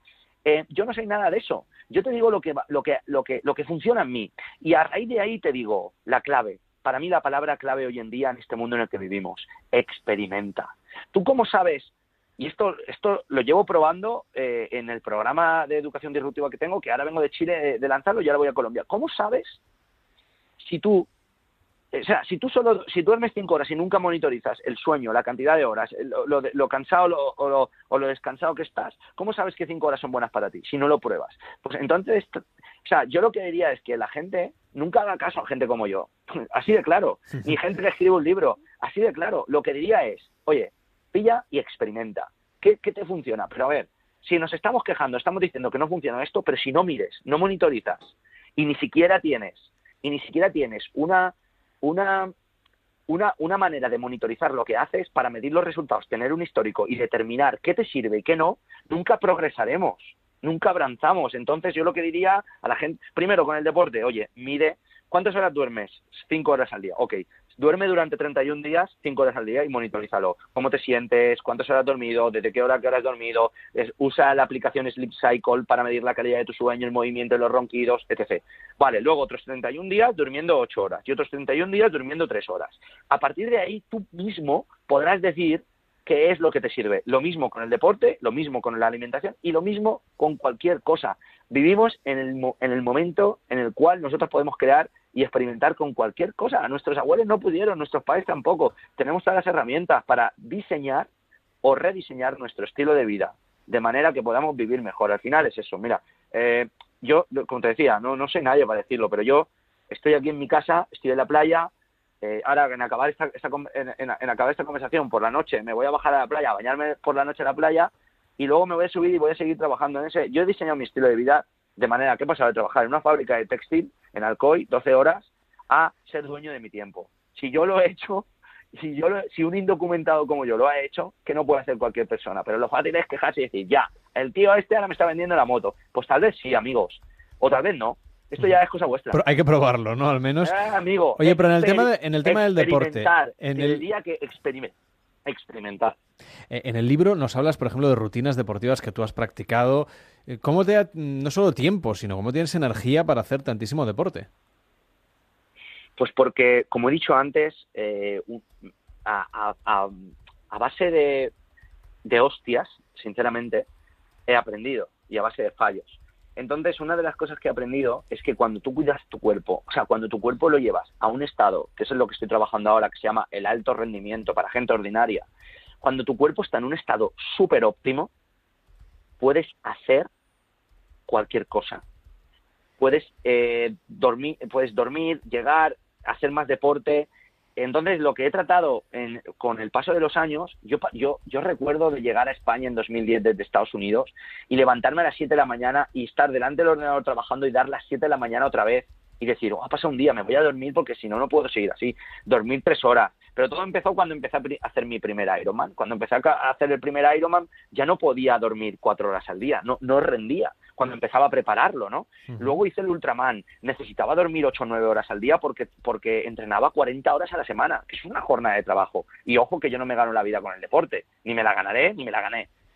Entonces, claro, eso mismo te iba obligando a cuidar mejor a tu cuerpo. Entonces, cuando yo un día me di cuenta de, oye, la clave no está en cuidar las cuatro dimensiones que tiene el ser humano, que es algo que me enseñaron en Estados Unidos en la clase de liderazgo, que es la dimensión emocional, intelectual, espiritual y física. Digo, hostia, igual la clave está aquí. Y eh, mira, no lo sabía, ni lo sé, estoy experimentando. Llevo, he pasado 20 días sin solo bebiendo agua, nada más, agua alcalina. He pasado 21 días sin hablar. Ahora eh, he pasado 31 días comiendo solo miso y arroz. He pasado eh, una semana durmiendo dos horas al día.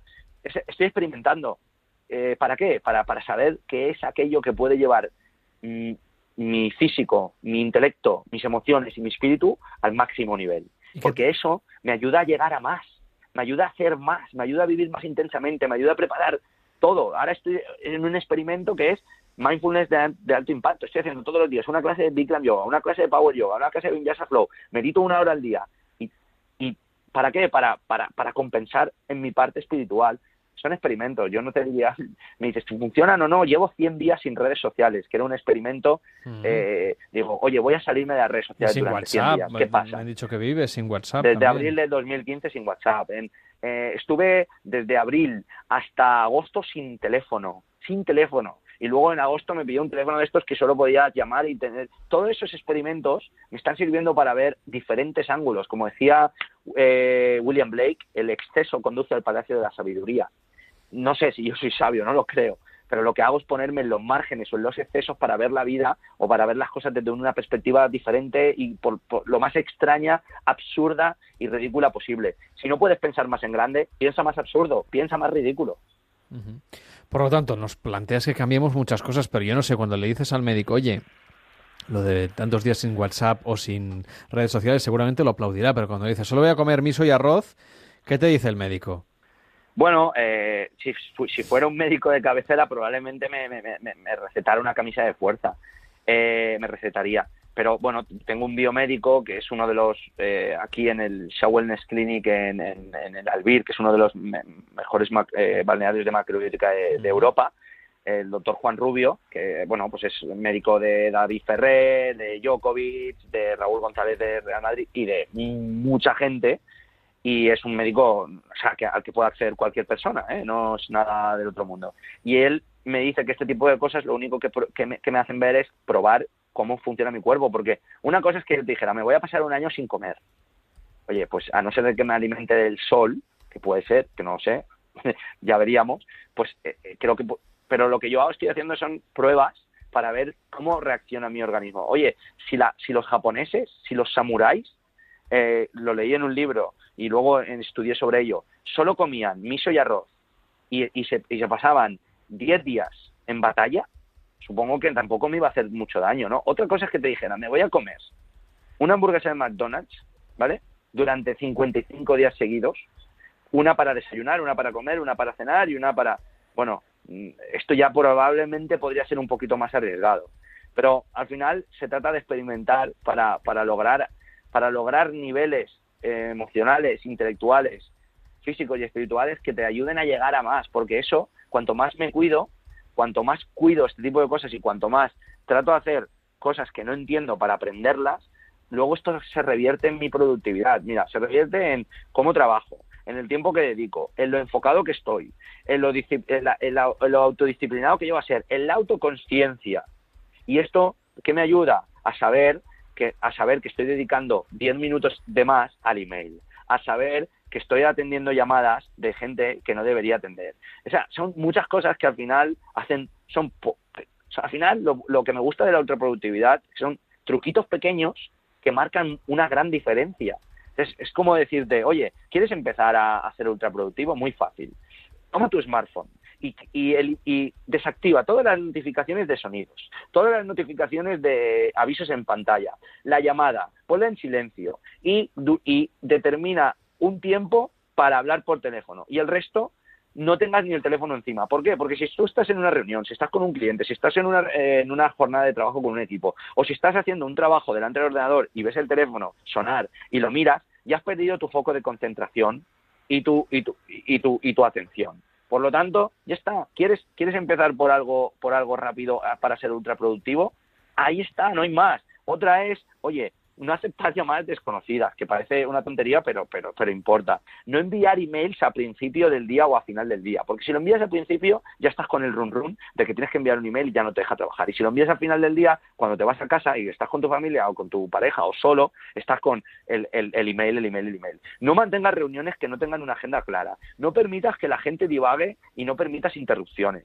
No compruebes el email continuamente, como he dicho. Compruébalo cuatro veces al día, mañana, mediodía, media tarde y tarde. No te, no te sobrecomuniques con clientes que no dan grandes beneficios. Estamos perdiendo e invirtiendo la mayor parte de nuestro tiempo en clientes de bajo retorno.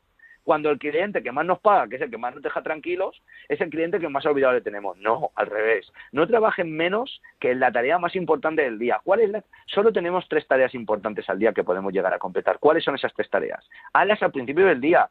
No lleves el teléfono las 24 horas, los 7 días de la semana. Un día a la semana desconecta el teléfono.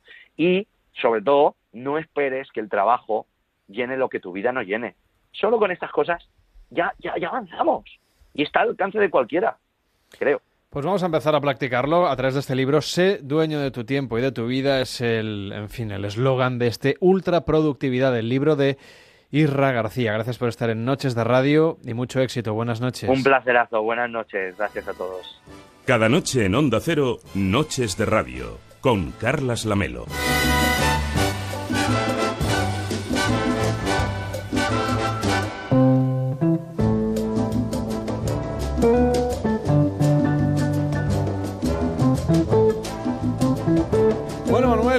Que esto se acaba ya, que, que ya estamos en el penúltimo Noches de Radio. Tú mañana tienes vacaciones. Así es. Y nosotros cerraremos el chiringuito en tu nombre.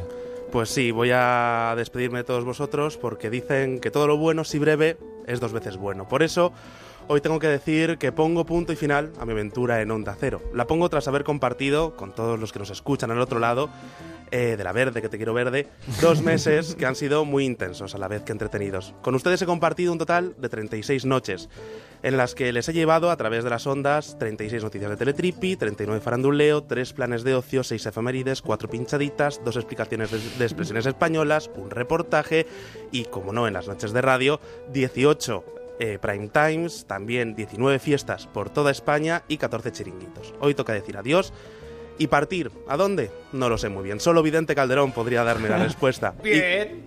Y, y quizás sea mejor así. Lo que tengo claro es que el chico que esta noche, en un ratito, colgará los cascos y su micrófono y abandonará las instalaciones de A3 Media en San Sebastián de los Reyes, no es el mismo que entró hace dos meses. Quiero irme pidiendo perdón y dando las gracias. Perdón por si, bueno, a lo largo de este tiempo no he hecho lo que se esperaba de mí o quizás no lo he hecho de la mejor manera. La verdad es que ante ustedes está un becario que durante este tiempo ha pretendido hacer las cosas lo mejor posible y de la única manera que sabe, trabajando y dejándose la piel en ello. No habrá sido la mejor manera, como ya decía, pero me doy por satisfecho con haber cumplido con las expectativas que de mí se tenían y sobre todo si durante un ratito ustedes han esbozado una leve sonrisa, que de eso se trataba en todo momento.